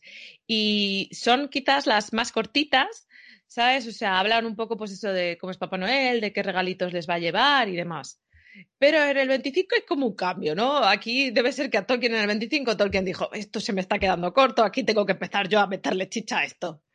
Y entonces empieza a expandir su universo. Y entonces él se convierte como en el, o sea, Papá Noel es el centro de un mundo súper expandido, un universo que tiene allí. Y entonces con su propia historia y su propia mitología, en el cual, como ya os he comentado, está su super ayudante, que es el oso polar, que se llama Karu, que es la palabra finesa para oso, porque alguien esperaba que Tolkien pusiese nombres al azar. Entonces, es, es, un personaje genial, ¿vale? Está, es como un osito súper lleno. Es como, para mí es grande y torpón, pero está lleno de esperanza, es súper educado, es muy valiente. Pero, mm, de hecho, yo creo que cuando estaba estudiando esto, os puse en el grupo, soy el oso polar. porque otra de sus características básicas es que es hipertorpe. Es muy dado a los accidentes, like that. Ay, ay, ay, ay. No quiero mirar a ningún sitio. Que no se compre un automóvil, ¿eh? Que no se compre un coche. Sí. Creo que el oso polar, espero que no. ¿Y cómo sabemos que es muy torpe? Pues porque, por ejemplo, en, e- en la carta esta que contamos del año 25, rompe el polo norte. Que vamos a ver que el polo norte es como una especie de carámbano invertido, ¿no? Digamos que una estalactita, estalagmita muy alta, muy alta, muy finita, muy finita, muy finita. Y es que al Papá Noel se le engancha el sombrero en la punta del carámbano y el oso decide que él, siendo un oso, lo más normal es que se suba a coger el gorro a una cosa fina de hielo. ¿Qué podría salir mal? No puede fallar. No puede Nada. fallar. Es un plan perfecto. Exacto. Entonces, ¿qué ocurre? Que se cae sobre la casa de Papá Noel, destrozándole el techo y parte de los regalos. Pues, sí. Y por eso no vais a tener regalos este año. Pues es buena esa, ¿eh? Sí, Esa sí, así. Son las hilas muy finas, ¿eh? Mira, en el 29, el oso polar también se le ocurre en cierto momento que hace, no sé si hacía calor o algo así, que había que abrir una ventana. Cuando había fuera un vendaval y una ventisca infinita, lo cual hizo que todos los papeles con las cartas y de los regalos ahí anotados para quién iba cada uno y las tintas, pues todo por los aires. Todo el despacho lleno de papeles y de tinta y, y todo mal, todo mal. Pero bueno, Esa es la peor pesadilla de Tolkien, seguro. seguro. Ese fue el año que Priscila recibió calzoncillos. Y dijo, pues no sé, no he pedido esto, pero vale. No lo sé yo porque es el año que nació. Entonces igual Ah, no se entonces mucho. Pero también mola, también mola. Sí. Como, es que las listas se han cambiado y por eso te han traído algo que no te corresponde. Tal cual. En el año 36, deja que su bañera se salga e inundó la sala donde estaban todos los envíos para Inglaterra. Que es una excusa que utiliza para, eh, para que los niños no reciban, como estábamos viendo, ciertos regalillos. O sea, le venía bien. Vamos a ver, esto estaba todo. Que él expandía su universo, pero con cabeza. Él sabía lo que tenía que ir contando. Es como, vas a recibir los calcetines, pero por desgracia la bicicleta. Se ha mojado y está. ¡Qué mala persona! Yo pensaba que era un buen padre, en plan, ¡jo, qué bajo! Escribe cartas a sus hijos. ¡No! Es un traidor retorcido. Es un retorcido. ¡Qué horror! Les está regalando ilusión, pero eso se puede utilizar también. Y eh, bueno, también e- estas cosas también explican un poco, pues, por ejemplo, o sea, lo de la tinta y todo esto, porque a veces decidía cambiar, eh, cambiar de estilo, ¿no? Entonces, a veces escribía con lápices de colores y no con tinta. ¿Por qué? Pues porque el otro se lo había liado y le había perdido toda la tinta. ¿No? Entonces, para explicar propios problemas que a lo mejor podía tener el propio Tolkien de, vaya, me dejo la tinta y les tengo que escribir la carta, pues se la escribiré con lápices y me inventaré toda esta historia. También me sigue fascinando, ¿no? O sea, quiero decir, cómo va jugando con todo esto para hilar algo perfecto. Eh, y luego, y pues siempre, además, la culpa de todo era del oso. Es decir, si una carta llegaba tarde, ¿de quién era la culpa? Pues del oso polar, evidentemente, no iba a ser de Papá Noel, que estamos pensando. De hecho, la propia Priscila de- de- describía al oso como un eh, como el enfant terrible, porque viene así como en francés. No tengo yo muy claro por qué, Priscila, por Dios, con el odio que tenía tu padre al francés, diciendo algo así como que siempre estaba en mitad de la tragedia. Y decía que su actitud irrelevante ante la autoridad les daba cierto placer a, él y a, sus, a ella y a sus hermanos, ¿no? En plan, de como el oso a veces pasaba un poco de Papá Noel, pues A mí casi me suena más a chivo expiatorio, ¿eh? O sea, la liaba Papá Noel, pero se las cargaba al oso. Pues es probable, es probable. Y además, si era tan irreverente, pues es que él tenía todas las papeletas. se lo quedaba todo. Pero para, para seguirla liando, hay un momento que evidentemente esto se le va quedando corto. Es decir, ya solo dos personajes, no, necesitamos más. Entonces, ¿a quién metieron? Pues a los sobrinos de Karu, o sea, del oso polar, que se llaman Paxu y Balcotuca, que son dos palabras finesas que significan rechoncho. Por favor, fan de Paxu, o sea, hola, rechoncho. Qué monísimo. Y pelo blanco. Llamamiento, por favor, alguien que se ponga ese, ese seudónimo, alguien que se una a la ST que se ponga ese seudónimo. Pero en español, rechoncho. Rechoncho. Porque lo otro tiene como su estilillo, ¿sabes? Pero ponerte rechoncho hay que ser muy valiente. Yo espero sí, que alguien se anime. Espero que alguien se anime. También aparecen los elfos rojos y verdes, los señores de la nieve, que son los únicos que viven cerca y que no son muñecos, por favor. Eso lo deja muy claro Tolkien. No son muñecos de nieve, aunque sean señores de la nieve, ¿vale? Hay pingüinos que van de visita desde el polo sur y, por supuesto, el hombre de la luna, como ya ha comentado antes Night. Que, claro, eh, todo esto pasa porque al estar ausente es un momento en el cual los dragones nublan la luna, porque él no está. Y esto tiene relación con lo que pasa en Roverandon. ¿Vale? No, vamos a dejar algún spoiler para el final. Para el final, para que os leáis el libro, básicamente. a ver. Luego, en otra carta super guay es en el 32, porque el oso polar se encuentra a los goblins. Que en una cueva.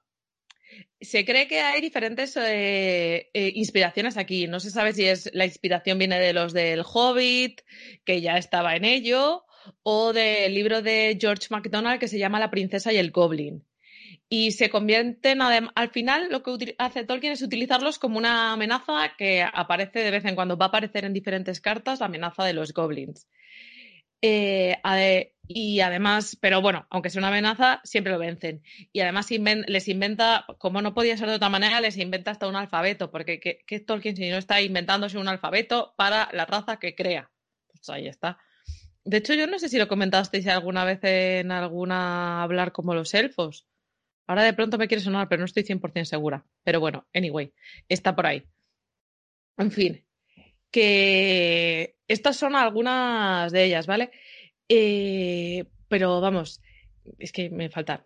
Vale, es que en el año 32, que es lo que se está diciendo, es, tiene unas ilustraciones, la verdad es que son de las más bonitas. O sea, de hecho, lo dice hasta el propio Papá Noel, en plan de este año me han quedado súper guays los dibujos. Tolkien tirándose flores a sí mismo, en plan de "Ah, estoy súper orgulloso de lo que me está quedando aquí. Pero es que es muy bonita, la pondremos por aquí porque es una, es una hoja que está dividida en cuatro partes. Yo creo que seguro que la habéis visto.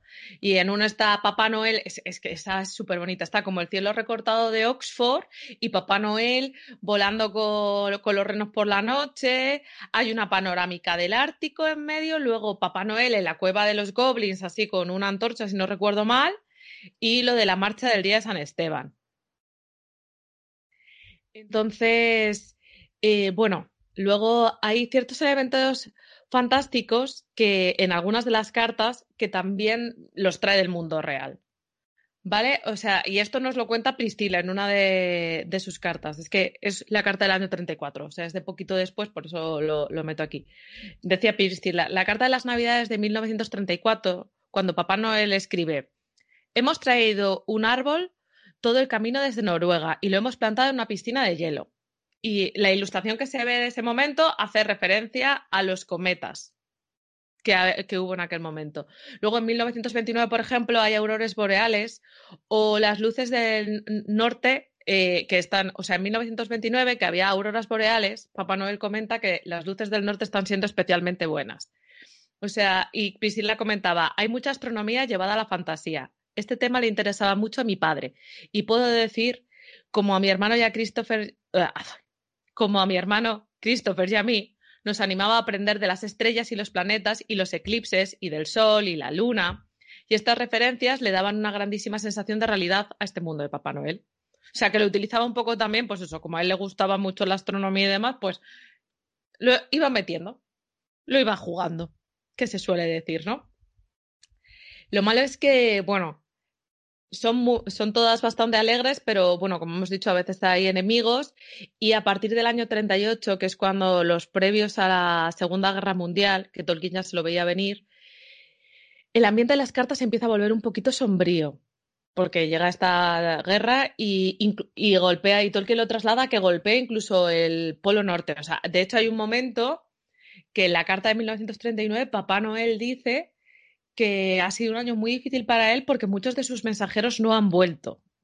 ¿Sabes? O sea, aún así deja ahí, esa es tremenda. en la carta del año 41 los goblins vuelven a atacar y esta vez son muchos más y, y los derrotan, pero es una derrota como de una manera mucho más violenta. En el 42, en la carta del 42, quiero decir, el oso polar pasa muchísimo tiempo haciendo pólvora por si se complican las cosas. O sea, tiene ahí como muchos detalles. También tenemos que pensar que eh, Priscila nace en el 29 y es ya la, la más pequeña, entonces estamos ya en años que es una niña, pero ya no es tan niña, o sea, ya es casi una, es una adolescente realmente, o sea, en el 42 tiene 13 años.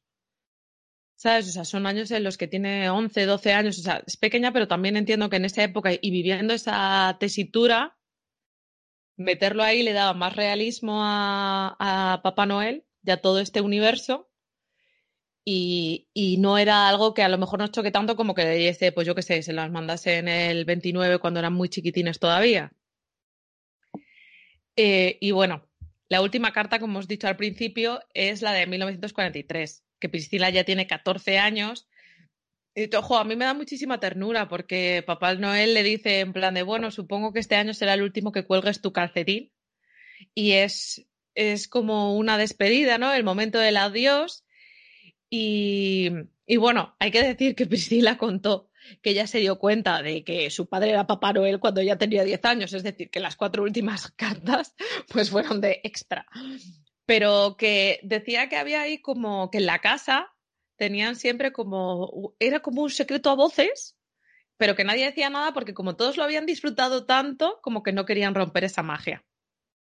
Y, y era algo muy guay. Luego, pues bueno, creo que ya os he comentado que todas las cartas están súper decoradas, los sobres, o sea, todas las cartas están diseñadas, o sea, no os podemos poner todas las... Es que, mm, no hay carta que no tenga algún detalle, aunque sea pequeñito algún pequeño dibujo.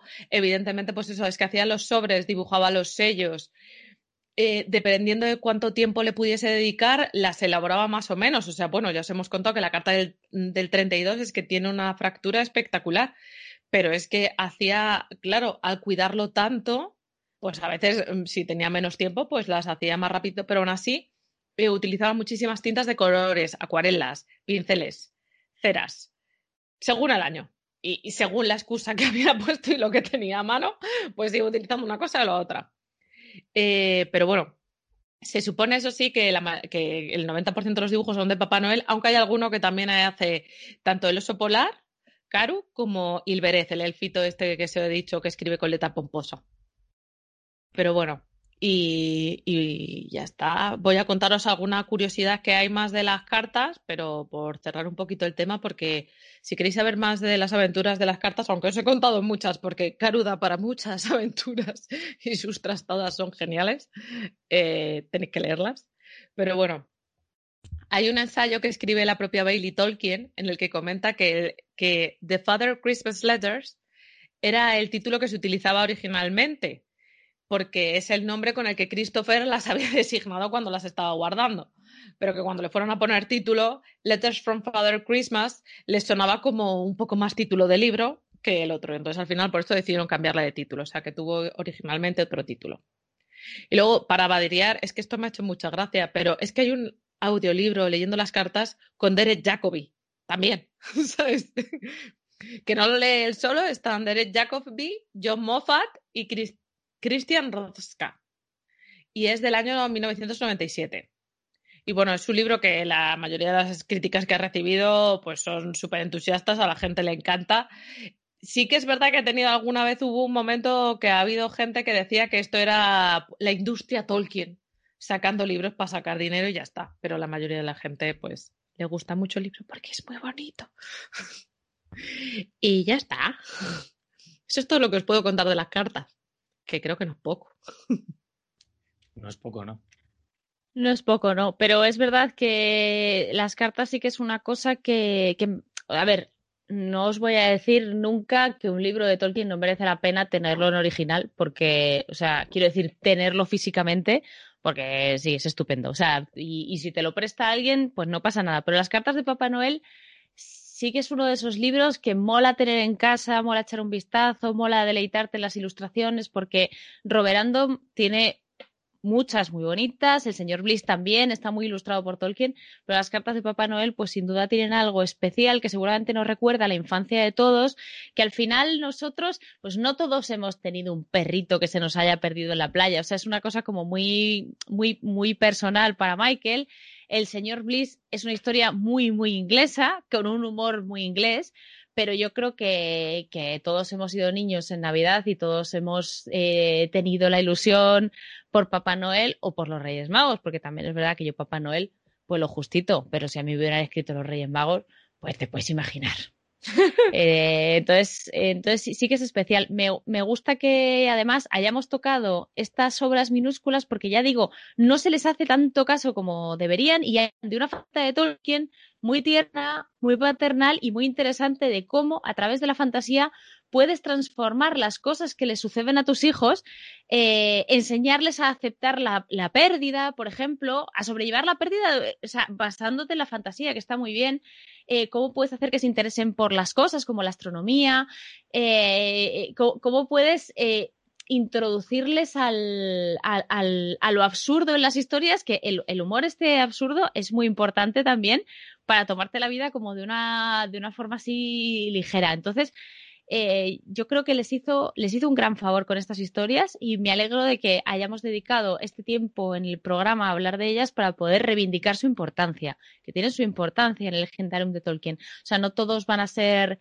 historias épicas con elfos y, y hobbits que llevan una carga súper pesada o hombres que, que, se convierten en reyes y liberan a su pueblo. No, o sea, a veces también hace falta cosas más sencillas, más pequeñas, pero que guardan una, una gran lección en su interior. Y bueno, esta ha sido mi opinión y con esto yo creo que, a no ser que queráis añadir algo más, creo no. que Creo que hemos dado un buen repaso a estas obras, ha sido fantástico. Teníamos mucha más información de la que yo esperaba al inicio. La verdad es que hasta yo me he sorprendido. flipado, flipado un montón. Y, y, bueno, aún nos reservamos un par de obras de las que no hemos hablado para también obras pequeñitas, de las que hablaremos más adelante en otro programa cuando corresponda. Y nada, pues chicos, de nuevo, gracias por acompañarme en este viaje por, por los cuentos de Tolkien. Ha sido un placer teneros conmigo en este estreno, en este estreno que me, me está resultando súper difícil. Me está resultando muy difícil. sinceramente, porque es que además, eh, eh, o sea, es que yo, yo, recuerdo hacer esto en otras ocasiones, pues es un pijama con una coleta aquí, en plan de ya no puedo más. Y aquí estás colocado y con el fondo, con el fondo fantástico que nos ha hecho Nike, que la verdad es que mola un montón. Mola un montón. segundos. sí, este joder, madre mía. Eso quien tiene fondo. No te... Ya, es que tú, es, verdad. O sea, es que te trolea. Te trolea. De, no sé qué pero bueno, insisto. Traeré mi hacha la próxima vez. Muchas gracias por haberme acompañado y me despido de vosotros. Eh, pero los oyentes, por favor, no os vayáis, que todavía quedan muchas secciones. Todavía tiene que visitarnos el EDER para enseñarnos unas cuantas cosas. Iremos a la biblioteca de regreso a Hobbiton y además disfrutaremos de los cuentos en la Sala del Fuego. Por lo demás, Nai, Balin, Erendis, hasta pronto. Chao. Gracias. Chao.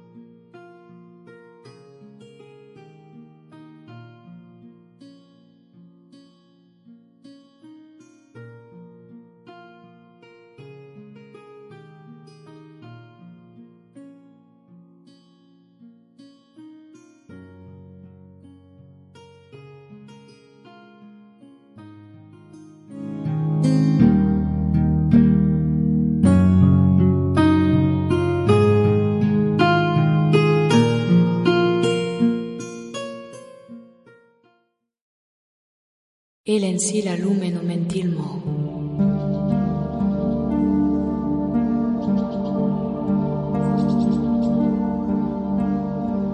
Hablar como los elfos. Continuamos en Regreso a Hobbiton en nuestro primer experimento con las cámaras y tenemos con nosotros ya aquí a Eleder para darnos su clase, que no sé si esta vez será de élfico o de otra cosa, seguramente algo más acorde con las festividades que estamos viviendo ahora mismo. Y a ver qué tal lo llevas, Eleder, delante de la cámara. Te advierto que no es tan fácil. Mi primer Ay Yamiriel audiovisual. Vamos a ver cómo va esto. Estas tecnologías modernas para los silvanos no son muy complicadas, ¿eh? No sé cómo saldrá. Bueno, confiamos en ti. Vamos a ver. Bueno. No, efectivamente, mm, con todas las cosas tan interesantes que habéis tratado en, en- este programa especial Papá Noel, eh, sobre esas maravillosas cartas escritas por Tolkien durante más de una década a sus hijos, hay que, hay que seguir en, el- en la misma temática, no podemos ahora cambiar de tema. Hay que poner el punto lingüístico, como se le pone a todo en, este, en esta sección del podcast. Pero, ¿qué podemos encontrar lingüístico, lingüístico en las cartas de Papá Noel? ¿Acaso Tolkien aprovechaba estas entrañables escenas de la vida cotidiana de Father Christmas y el patoso oso polar para imbuir civilinamente a sus hijos de nociones sobre los casos gramaticales y los pronombres reflexivos? Bueno, es verdad que siendo Tolkien tampoco sería imposible de creer. Lo reconocemos. Pero no, no, no hacía eso. No hacía eso. Pero por otra parte, también conociendo a Tolkien, no nos podemos creer que no aprovechara algún aspecto de las cartas para meter alguna cuñita lingüística. Eso sí que sería increíble. Así que vamos a ver qué cuñitas lingüísticas metió. Bueno, vamos a comenzar por los nombres, que es un buen sitio para comenzar cualquier cosa. Papá Noel, obviamente, en el original, sabemos que es Father Christmas, o sea, Padre Navidad, Papá Navidad. Bueno, su, su patoso oso se llama, como él mismo, el oso, revela en una carta, Karhu. Karhu es la palabra en finés para precisamente oso. Así que bueno, ya empezamos con guiños lingüísticos, en este caso bastante obvios.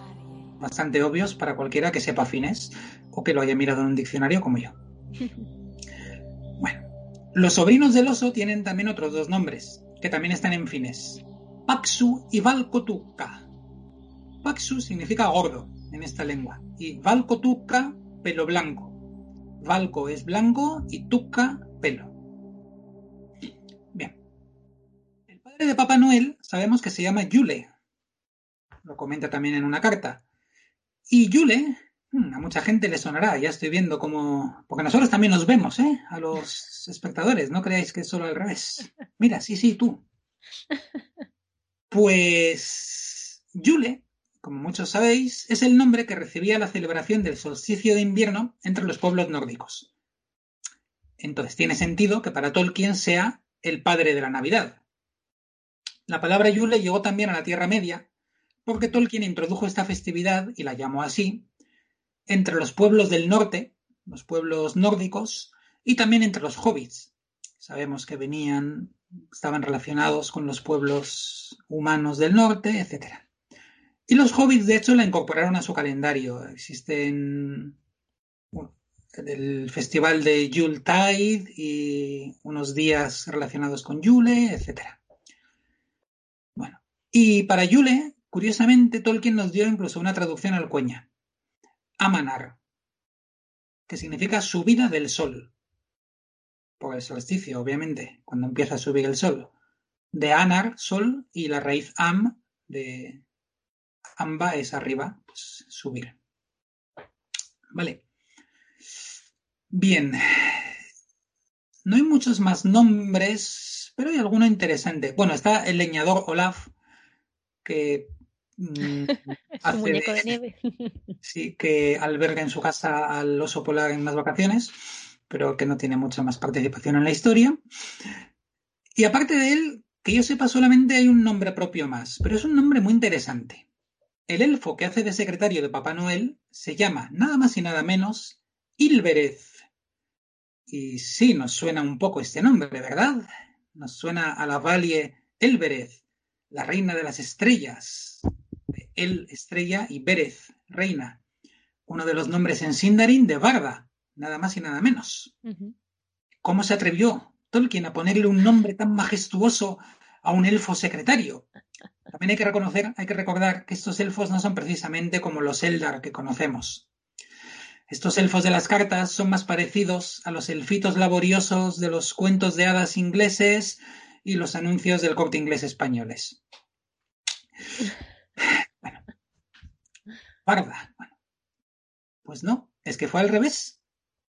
El nombre Ilbereth del elfo surge en la carta de 1936 y Tolkien no le otorga el nombre Elbereth a Barda hasta los años 40, ya en plena escritura del Señor de los Anillos.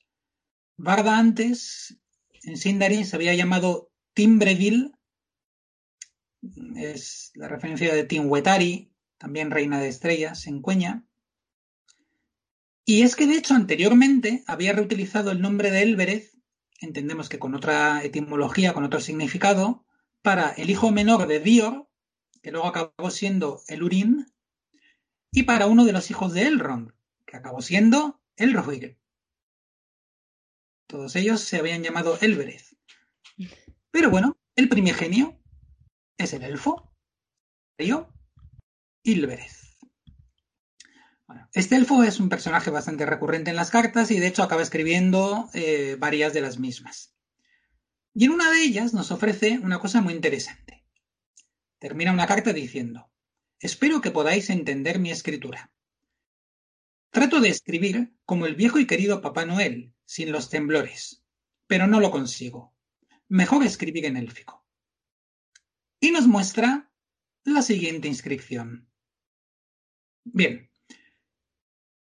Los espectadores que estáis viendo esto en vídeo, pues estáis viendo esta inscripción. Los que lo estéis oyendo en el podcast podéis encontrar esta inscripción en la imagen número uno.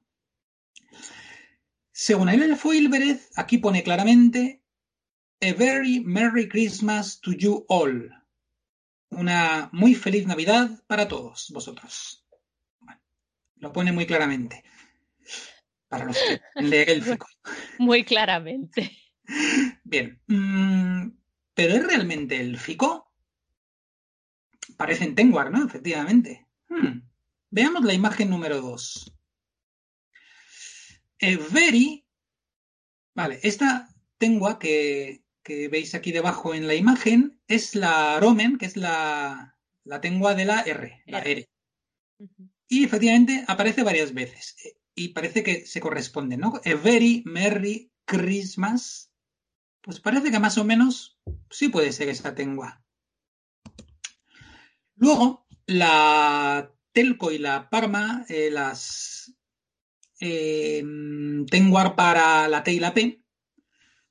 Bueno, pues a Very Merry Christmas parece que es la misma. Y eh, To You All parece que es la T también. Pues sí, efectivamente parece que son Tengwar. Pero luego nos encontramos otras que no son Tengwar. A very merry Christmas. Esos son is de toda la vida. Is nuestras. Bueno, pero las. Bueno, te dejo, te dejo. Sí. Te dejo, te dejo. Podría ser un portador. Eso es. Encima el símbolo mmm, podría ser. Pero luego tenemos to you all. Y esto o son us o son os, pero no, aquí no hay ni portador ni nada que se le parezca. Estos son vocales sí. de la de siempre, o sea, del alfabeto latino. Uh -huh. Bien. En la siguiente imagen vemos M's, por ejemplo. Very Merry Christmas. Pues vemos dos M's. Y luego una S. Y mira, me faltó marcar otra S antes de la M. Eh, si esto fue, es verdad que parece en Tengwar, pero esto, como sabréis los que seguís fielmente el programa, esto sería una N. no una, no una M. Para que fuera una M tenía que estar cerradita por debajo. Y la otra no es una S, mm, no se parece a ninguna tengua que sea una S. Entonces, aquí la impresión que da es que Tolkien lo que quiso fue escribir una frase en inglés, pero sustituyendo alguna de las letras por algunas tengua concretas que quedaban bien y en el resto pues darles una apariencia ténguica, vamos a decir, de manera que se vieran exóticas e indescifrables para los niños. y lo llamó élfico. Bueno, a los niños seguro que les moló. La verdad es que queda muy bonito. Pues nos parece bien. Vale. ¿Qué más cosas lingüísticas tenemos? Vamos a ver. Aparte de esto, tenemos otra frase élfica escondida entre las cartas, camuflada bajo el nombre de Ártico. La dice el oso polar. Dice así en una carta. Bueno, bueno, dice así Christopher. Muy de cuando en cuando, el oso polar envía él mismo una carta breve. En una ocasión reveló que su verdadero nombre era Carhu y pidió excusas por lo mal que pronunciaba el inglés, ya que en el Polo Norte se habla el Ártico. Como muestra de este lenguaje escribí la frase Maramesta annivela tientu yaratonea, que dice traducida adiós hasta la próxima y espero que sea pronto. Ártico. Ajá. Sí, claro. Ah, el Ártico de los Noldos. Sí. De Élfico del Norte, sí. a ver, yo primero no entiendo por qué el oso polar no escribe directamente en finés. Si sabemos que Tolkien lo sabía, su nombre y el de sus sobrinos es finés, y hombre, es una lengua que si no se habla en el pleno Polo Norte, pues sí bastante cerca. A mí me da que para Tolkien era como demasiado fácil. finés, lo va a entender todo el mundo. Entonces, hace esta frase. Bueno, sobre esta frase hablé ya en, otro programa. Es posible que haya gente que, lo recuerde. Mara Mesta, pero bueno, he investigado un poco más de entonces aquí. Así que no es repetición. No, no, no es como cuando Avecren pone lo de ahora con auténtico caldo de pollo y tú piensas, joder, y antes con que lo hacíais. Esto no es lo mismo, no. Ahora hemos investigado más sobre esta frase. Ni como en la novela de Momo, cuando Gigi el gigolo. bueno, no daremos spoilers. Bueno, frase. Mara Mesta es traducido como adiós, pero la traducción no parece literal, no es Damarie, ¿no? Mara, con vocal larga, significa bueno. Recordamos frases como Maratulda, bienvenido. Sí. Y Mesta no tenemos más pista que esta frase. Bueno, Tolkien creó lesto para decir viaje, y suena parecido. Entonces, algunos han pensado que esto sería como buen viaje. Bueno, otros no han querido inventar y han dicho que Mesta significa bye. Bye de bye. bye. Y entonces, Mara Mesta sería goodbye. Etimológicamente esto tiene muy poco sentido, porque goodbye realmente viene de God be with you. O sea, Dios esté contigo. Y Tolkien obviamente lo sabía.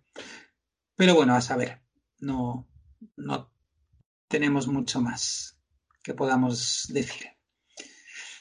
Annivela tiento, hasta que te vea. Hasta la vista, hasta que te vea. De hecho, hasta que te vea otra vez. An en esa época significaba a, hacia hasta. Ni, si recordamos de otros programas, es la forma corta de la primera persona del singular, yo. El verbo vela no sabemos lo que, lo que es, no aparece en más sitios, porque el contexto parece significar ver. Quizás influencia del castellano, no sería imposible. Que es la forma corta y familiar de tú. Y ento se traduce por después siguiente. Lo que pasa es que contiene el morfema en, que es un morfema de repetición. Eh, entonces parece que lo podemos traducir todo como eso. Hasta que yo te vea a ti otra vez. Y bueno, ya tonea, que espero que sea pronto, pues es sencillo. Ya es nuestro qué, o lo que. Nea es claramente una forma del verbo ser, muy parecida a nuestro sea. Yo aquí veo otra vez un poco de influencia del castellano. Irato, pues es una palabra bastante conocida, está así por todos nuestros oyentes, ahora videntes. que significa pronto y se usa en la expresión de Narato. De Narato. Hasta pronto. ¿Ves? Que sea pronto. Mara mesta an nivel atiento, yaratonea. Buen viaje hasta que te vea otra vez. Que sea pronto. Vale. Y, vamos terminando, pero no podemos perder la oportunidad que nos ofrece esta nueva tecnología de la palantirvisión para traer aquí un maravilloso testimonio. Nos dice Christopher. Luego de la aventura de las cavernas, Karhu inventó un alfabeto de acuerdo con las marcas de los duendes en los muros. Y envió, esas, los duendes habían pintado duendecillos en los muros de las cavernas. Y envió una carta breve escrita en ese alfabeto. Más tarde, y apellido de los niños, les envió el alfabeto. Y tenemos el alfabeto. Se publicó con el libro. Es una pena que no es un verdadero alfabeto usado por los duendes, que eso hubiera sido muy guay, sino que es una creación del oso polar basada en los dibujos que los duendes hicieron en las cavernas. Pero es interesante. Vamos a verlo. Pues aquí lo tenemos, el Goblin Alphabet, el alfabeto Goblin, inventado por el oso polar. Qué No se ve, sí, no se ve muy bien, pero yo no he encontrado sitios donde estuviera mucho mejor eh, reproducido. Al final es una invención de Tolkien eh, de los años 30, o sea que bastante que ha sobrevivido. Bueno, podéis ver que básicamente es un alfabeto de sustitución de letras o de sonidos. Cada letra, cada sonido tiene un, un duende, un duendecillo, en distintas posturas. Mm, pero, por supuesto, Tolkien no lo podía hacer tan fácil. Los diptongos tienen sus propios. ¿Veis? Por ejemplo, aquí, el ai, au. Bueno, cuando digo aquí, quienes no podáis estar viendo esto, pues en la siguiente. Podéis ver cómo, pues, ei, eu, ea, que puede que sea diptongo, ou, ou, oi, bueno. Vale, tienen su, su símbolo propio, su duendecillo propio. Algunos sonidos tienen eh, variantes, como la L, por ejemplo, que vemos aquí arriba, que tiene dos posibles duendecillos, o la, mm, la C tiene su variante CH, la P su variante PH, la G su variante GH. Bueno, hay, digamos, mm, varios casos donde el mismo cambio fonético se traduce por variantes duende. Y luego pues hay algún símbolo especial, un símbolo para la NG, esa NG de los Noldor, que se usaba al principio en la Tierra Media. Un símbolo para AND, o sea, la conjunción copulativa I. Y un símbolo que puesto debajo del duendecillo quiere decir doble, que esa letra o ese sonido es doble. Bien.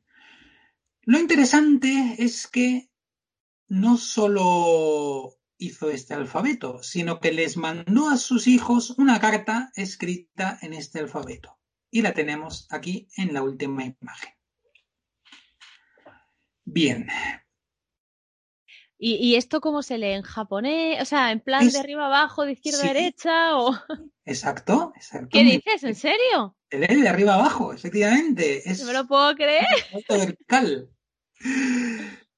Vale. Mm, Aquí ahora podríamos irnos moviendo un poco de, de uno a otro para, para enseñaros y hacer un poquito de, de transcripción. A ver, pues podríamos ver, por ejemplo, que es el primer símbolo, el duendecillo con los brazos en jarra, pues vemos que es, parece ser la I. Bueno, entonces empezamos con una I. Luego, el duendecillo con falda y bailando sevillanas, digamos, Digamos. sí. mm, Este puede ser, ¿qué puede ser? Ah, Ay, ¿es una W? sí, sí, sí, sí, sí, efectivamente. Creo. Sí, sí. Guay. otra I, luego un mm, duendecillo con traje de rayas o metido dentro de un radiador. Bueno, de todos ellos a mí me suena a la SH. Sí, puede ser. Tendríamos I, o sea, si la I es I, es el pronombre, tendríamos I wish. ¡Ay, claro! Y ¡Qué entonces guay! este que es duendecillo con tres piernas y brazos en jarra también, Tiene que ser una M. Que sea una M. una M. No, A, tendría que ser una A, ¿no? I wish. No, espérate. ¿De qué estamos? Es ¿Dónde- una- Solo llevábamos I wish, ¿no? Y. Tiene que ser Y. You. I wish Sí, you. es a la Merry Y. Uy, sí me ido. Es la Y. Sí, claro. Y Ya me había ido, ya me había ido al Merry directamente. O sea, sí, saltándome todo lo demás. Y esto que en realidad es un duendecillo boca abajo, con la pierna por el aire. Bueno, eh, pues esto podría ser la U, por ejemplo. Y entonces sería I wish you. Eso es. Yo os deseo.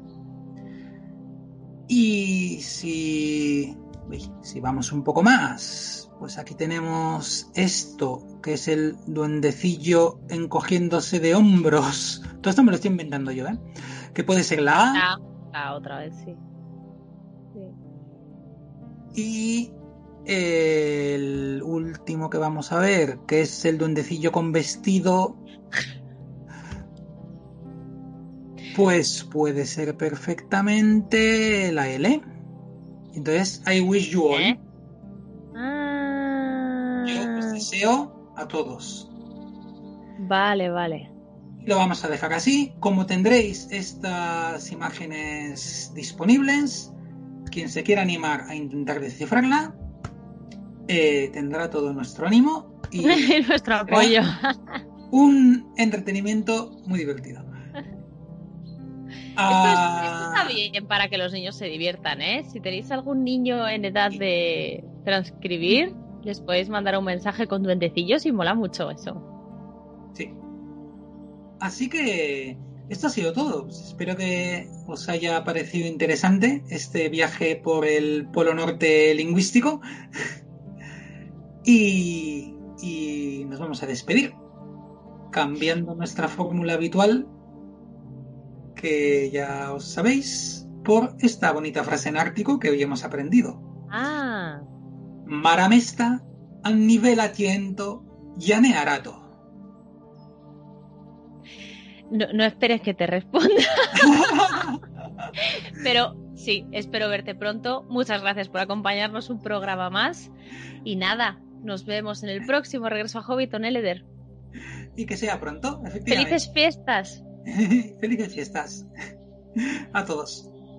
Ten Narado. De Narato.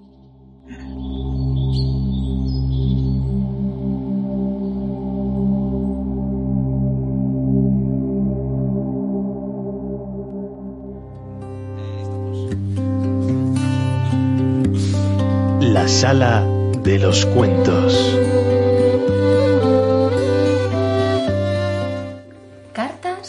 De Papá Noel.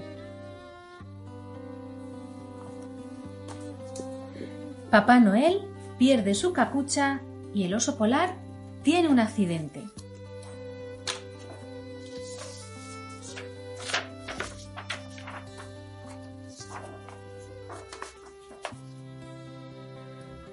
Navidades de 1925. Casa del acantilado, cima del mundo, cerca del Polo Norte. Mis queridos muchachos, estoy terriblemente ocupado este año. La mano me tiembla más que de costumbre cuando lo pienso. Y no muy rico.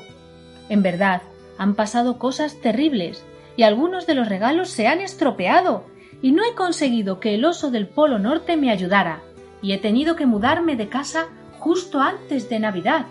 De manera que podéis imaginaros en qué estado se encuentra todo y veréis por qué tengo una nueva dirección y por qué solo os puedo escribir una carta. Todo ocurrió así. En un día muy ventoso del pasado noviembre, se me voló la capucha y fue a parar a la cima del Polo Norte. Le dije que no, pero el oso del Polo Norte trepó hasta la cima afilada para traerla de vuelta, y así lo hizo. El polo se quebró por la mitad y se derrumbó sobre el tejado de mi casa, y el oso del Polo Norte cayó por el agujero en la sala del comedor con mi capucha en la nariz. Y toda la nieve cayó desde el tejado dentro de la casa y se fundió y apagó todos los fuegos y se precipitó a las despensas donde yo estaba juntando los regalos del año y el oso del Polo Norte se quebró una pata. Se ha recuperado ya, pero yo me enojé de veras y él me dijo que no volvería a ayudarme. Supongo que estaba de mal humor y que se le pasará en las navidades próximas. Os envío un dibujo del accidente y de mi nueva casa en los acantilados del Polo Norte, con hermosas despensas en los acantilados. Si John no es capaz de leer mi vieja escritura temblorosa, que tiene ya 1925 años, tendrá que recurrir a su padre. ¿Cuándo aprenderá a leer Michael y me escribirá sus propias cartas? Montones de amor para los dos y para Christopher, que tiene un nombre parecido al mío. Eso es todo. Adiós, Papá Noel. Y este es el dibujo que envía Papá Noel.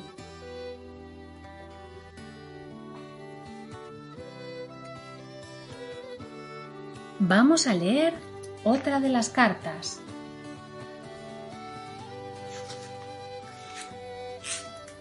El oso polar tiene otro accidente y cómo ocurrió.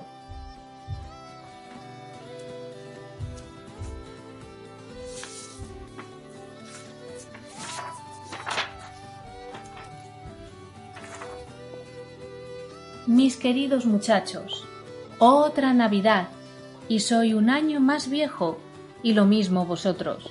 De todos modos, me siento muy bien. ¿Qué creéis que el pobre y viejo oso ha estado haciendo y ha hecho en estos días? Nada tan malo como dejar que se apaguen todas las luces. Pero el jueves rodó desde lo más alto hasta el pie de la escalera principal. Estábamos en la sala juntando el primer montón de paquetes que habíamos traído de la despensa el oso polar insistió en llevar una pila enorme sobre la cabeza y muchos paquetes en los brazos. ¡Bum! ¡Pam! ¡Pim! ¡Paf! Gruñidos y quejidos espantosos. Salí corriendo al descansillo y vi que el oso se había precipitado de nariz escaleras abajo, dejando todo a lo largo del camino una estela de pelotas, paquetes, bultos y muchas otras cosas. Y al fin había caído encima de unos paquetes y los había aplastado. Espero que no hayáis recibido por error alguno de ellos. He dibujado la escena para vosotros.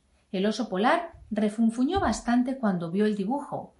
Dijo que en mis dibujos de Navidad me burlo siempre de él, y que uno de estos años os enviará uno dibujado por él mismo en el que apareceré como un tonto. Pero nunca lo soy. Y además, él no dibuja muy bien. Aquí está.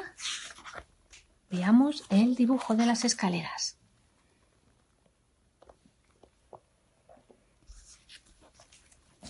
Cuando Papá Noel descubrió que los daños no eran graves, se sentó en las escaleras y se rió. El oso polar estaba tan enojado que corrió puertas afuera y no ayudó a arreglar las cosas. Por eso la luna sonrió, como podéis ver. Y vamos a leer la última carta. El oso polar tiene una aventura en el sótano y ayuda en la cocina.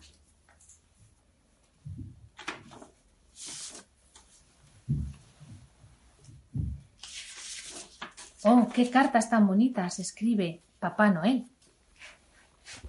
Mis queridos niños, ha estado haciendo calor aquí. No lo que vosotros llamáis calor, pero sí para el Polo Norte y con muy poca nieve. Por este motivo el oso del Polo Norte ha estado perezoso y con ganas de dormir, y ha sido muy lento en la tarea de empaquetar, y en cualquier otra, excepto comer. Ha disfrutado probando y saboreando las porciones de comida de este año, para comprobar si estaban frescas y en buen estado, dijo.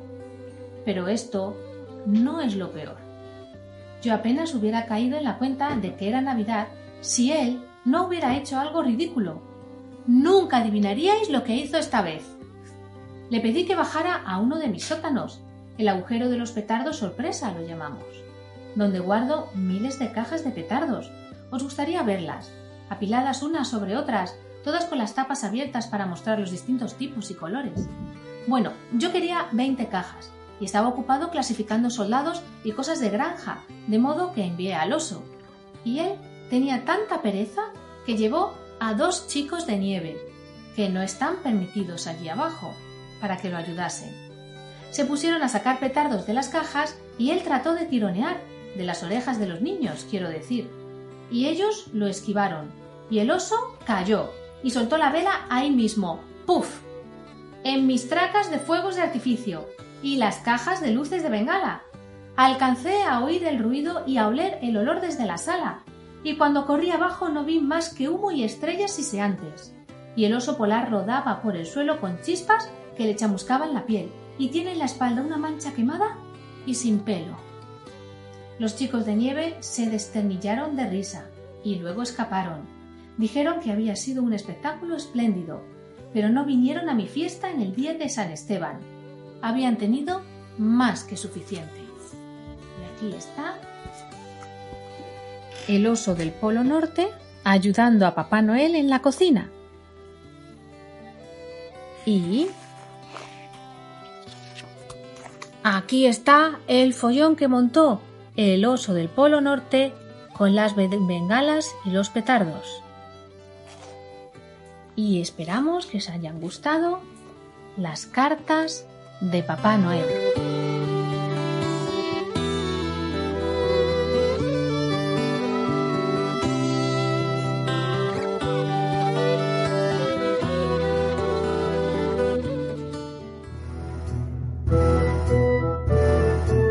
Bibliográfica. Una visita a la biblioteca de regreso a Hobbiton. Hola y bienvenidos un mes más a visitar la biblioteca de regreso a Hobbiton. Este mes traigo una edición bastante especial de un libro del que conocéis perfectamente al autor y la obra porque acabamos de estar hablando de ella hace un ratito. Y es que vengo a traeros la edición deluxe de las cartas de Papá Noel que, como hemos comentado durante el programa, en inglés salió a la venta el 17 de octubre de 2019 y la sacó HarperCollins. Aquí a España ha llegado hace nada, en noviembre de 2020, de la mano de Minotauro. Bueno, vamos a hablar, como os he dicho, no os voy a contar muchas cosas de la obra per se porque tenéis de todo a lo largo del programa y no hace falta que os hable del autor porque es el propio Tolkien. Pero bueno, ¿qué tiene de especial esta edición? Bueno, lo primero de todo, si lo estáis viendo por YouTube, pues la estaréis observando y si no os cuento, viene en una cajita de cartoné porque se está adaptando lo que se llama el formato deluxe de las ediciones de HarperCollins. Y es que HarperCollins suele sacar una serie de ediciones muy chulas que van eh, pues en cajita de cartoné, se hacen con un papel pues con muy buen gramaje, luego a los que estéis viéndonos por YouTube pues os enseño que se ve bastante bien, eh, que es un papel gordito y bueno y que suelen tener en el lomo eh, la runa de Tolkien, el título y el nombre del autor, evidentemente. Y pues lo han adaptado a la Navidad, ¿no? A darle unos toques más navideños. ¿Y cómo se dan los toques navideños? Pues para empezar, porque el cartón es rojo. La edición, en lugar de tener eh, las letras de Tolkien y, el anagrama en, en, dorado, lo tiene en plateado, que es así como más invernal, más de nieve. Y el lomo tiene parte roja y parte blanca con copitos, eh, con copitos plateados. Y además tiene en la parte de abajo, en la portada tiene una ilustración de Papá Noel, la primera que hace Papá Noel. Y en la contraportada tenemos la, ilustra, eh, la runa del propio Tolkien. Y abajo tenemos al oso polar, a Karu, bailando con los pingüinos. ¿Qué más cositas reseñables? La caja de cartoné una de las cosas más geniales que tiene es que viene con un facsímil de uno de los sellos del propio Tolkien, ¿vale? Está hasta en relieve, si lo tocáis, eh, se nota pues eso que está en relieve y es como Papá Noel montado como en un trineo y que tiene como si fuese el sello postal puesto. Y es muy chulo. Y tiene por la parte de arriba, tiene como ribetes plateados y demás. Hay que señalar por dentro tiene, cuenta la, la carta. Dios mío, se me, ha, me muero de la pena. Eh, porque cuenta con eh, una a doble cara. Tenemos reproducidos casi todos los sellos de, que van en las cartas. Son unos 12, si no he contado mal. Sí, 12 sellos que, pues si contáis, creo que hubo, eh, pues que se conserven, que se conserven, hubo un total de 18 cartas, pues, pues tiene, pues casi todos los sellos están ahí reunidos. Cosas también que tienen especial, que se reproducen, si no son todos, casi todos los sobres de las cartas, que es algo que no había pasado hasta ahora. Y pues son sobres que, como hemos contado antes, están muy cuidados, se ve el sellito, suelen decorar las letras, eh, porque Tolkien ya como hemos comentado antes, lo hacía todo muy pensado. A veces se podían ver, pues las letras estaban escritas, pues si era por el oso polar, pues eran los trasgos o sea, los trasgos, anda que, los trazos más gruesos y demás. Además, eh, hay alguna de las ilustraciones que es nueva. Eh, las ilustraciones se las ha mejorado la calidad para que se vean más grandes y como el papel es mejor, pues resulta más, pues es de mayor calidad y entonces pues como que le da otro toque a la reproducción. Otra cosa que, tiene es que eh, muchas de las cartas se les ha añadido a la reproducción que se hace eh, para, no a la reproducción, a la transcripción que se hace de la carta, se les ha añadido más decoraciones de tal manera que siempre solían estar decoradas, pues ahora han puesto pues más decoraciones alrededor.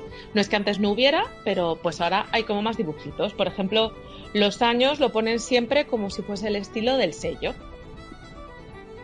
Luego también que sea así especial es que se ha revisado la introducción de Bailey Tolkien, la ha ampliado un poco y además han añadido al principio, que yo he estado comparándolo con la anterior edición que tenía, pues han añadido una pequeña nota del propio Tolkien con su firma abajo y además también se ha puesto, hay una especie de borradores de alguna de las cartas en las primeras hojas para que podamos ver pues que también tenía borradores de las cartas, supongo que bastante escondidos. Y bueno, deciros que estos son un poco pues el resumen de lo que podéis encontrar en esta edición. Yo creo que merece muchísimo la pena. Y tengo que decir que cuenta con una especie de notita en la cual Minotauro pues, nos señala algunas de estas cosas que os he comentado. Y yo os he comentado evidentemente alguna más. Y la última cosa que señala es que esta edición solo estará disponible por tiempo limitado. Que ya sabéis lo que significa. Que, puede que dentro de X meses o años ya no esté, y luego nos arrepentimos y nos pasa como con la que sacaron facsimilar, que no la encuentras jamás y vale un pastizal. Así que yo recomiendo que la compréis ahora porque está en un montón de librerías y tiene un precio de 36,94 euros, que me parece algo súper asequible para esta pequeña joya. Así que ya sabéis, a pedírselo a Papá Noel. Y bueno, pues muchas gracias por acompañarnos. Yo me despido aquí. Nos vemos el mes que viene. Un saludo.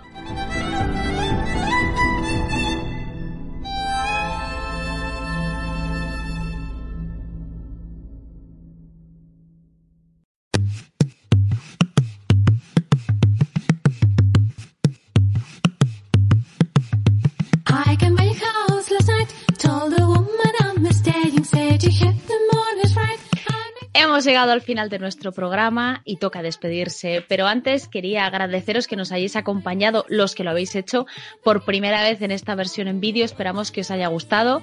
Si tenéis algo que comentar, alguna sugerencia o alguna idea que queráis compartir, pues podéis ponerlo en la cajita de descripción, en los comentarios siempre con mucho respeto, por favor, y siendo educados. Todos los comentarios, eh, que se, todas las cosas que se digan con educación se respetarán. Si hay alguna falta de respeto, pues evidentemente nos veremos obligados a borrar el comentario. Eh, os recuerdo que seguís teniendo disponible esto en formato audio, si os es más cómodo escucharlo en iVoox y en iTunes o en Spotify, por supuesto lo vais a seguir teniendo. Y también quiero aclarar que esto es algo que estamos probando. Vamos a ver si funciona, vamos a ver si nos sentimos cómodos, si nos gusta, si editarlo no nos quita más tiempo del que querríamos dedicar, porque bueno, tenemos todos vidas muy muy complicadas, entonces vamos a ver si esto funciona. Es un experimento, no os puedo garantizar que vayamos a seguir así siempre siempre, pero bueno, si vemos que a vosotros os gusta y a nosotros nos gusta y disfrutamos haciéndolo, pues es posible que este formato haya venido para quedarse. Quiero comentaros también, y esto es una noticia súper importante y, muy guay, que el año que viene la Sociedad Tolkien Española cumple 30 años, que para una asociación eh, como la nuestra, pues la verdad es que es muchísimo tiempo, es todo un logro, no conozco casi ninguna asociación o ninguna asociación en España que haya durado tanto tiempo. Eh, de, este, de este tipo de, bueno, sobre, sobre literatura y tal, la verdad es que no, no conozco ninguna. Eh, así que bueno, estamos súper orgullosos y súper contentos y por eso lo vamos a celebrar. Cada mes del año 2021 estará dedicado a una temática diferente y la Sociedad Tolkien Española propondrá actividades en torno a esa temática. Os animo a todos a participar, creo que va a ser muy, muy divertido, que va a estar muy bien y que vais a aprender un montón de cosas sobre Tolkien, que para eso estamos aquí. Y nosotros por nuestra parte, en Regreso a Hobbiton, pues haremos un quiz todos los meses en los que repartiremos premios eh, y, eso, cada quiz estará dedicada a la temática que toque ese mes. Así que bueno, nos vais a ver muchísimo en YouTube este año. Espero que no os perdáis ninguno de los quiz, que ya sabéis que, que bueno, que nos reímos mucho y nos lo pasamos muy bien. Lo dicho, aprendemos un montón también. Habéis escuchado música de Alex Pérez Mansergas, compuesta especialmente para el podcast de Blue Jay Studio, de Katie Adelson y de los Innerlands. La lectura, como siempre, a cargo de María José Rodríguez, con arreglos y edición de Rafael Fortún, y las portadas, las cortinillas, los fondos, todo lo que veis, todo lo visual, de Night. Soy Elia Martel y ha sido un placer pasar estas últimas horas con vosotros. Espero veros muy pronto. Os deseo una feliz Navidad, una extraordinaria salida del año y que el 2021 sea muchísimo mejor de lo que ha sido el 2020 que lo bueno siga ahí y que lo malo mejore, que recuperemos nuestra vida normal, que podamos volver a abrazarnos, a estar juntos y a pasar tiempo en compañía de nuestros seres queridos. Nos vemos en el próximo Regreso a Hobbiton.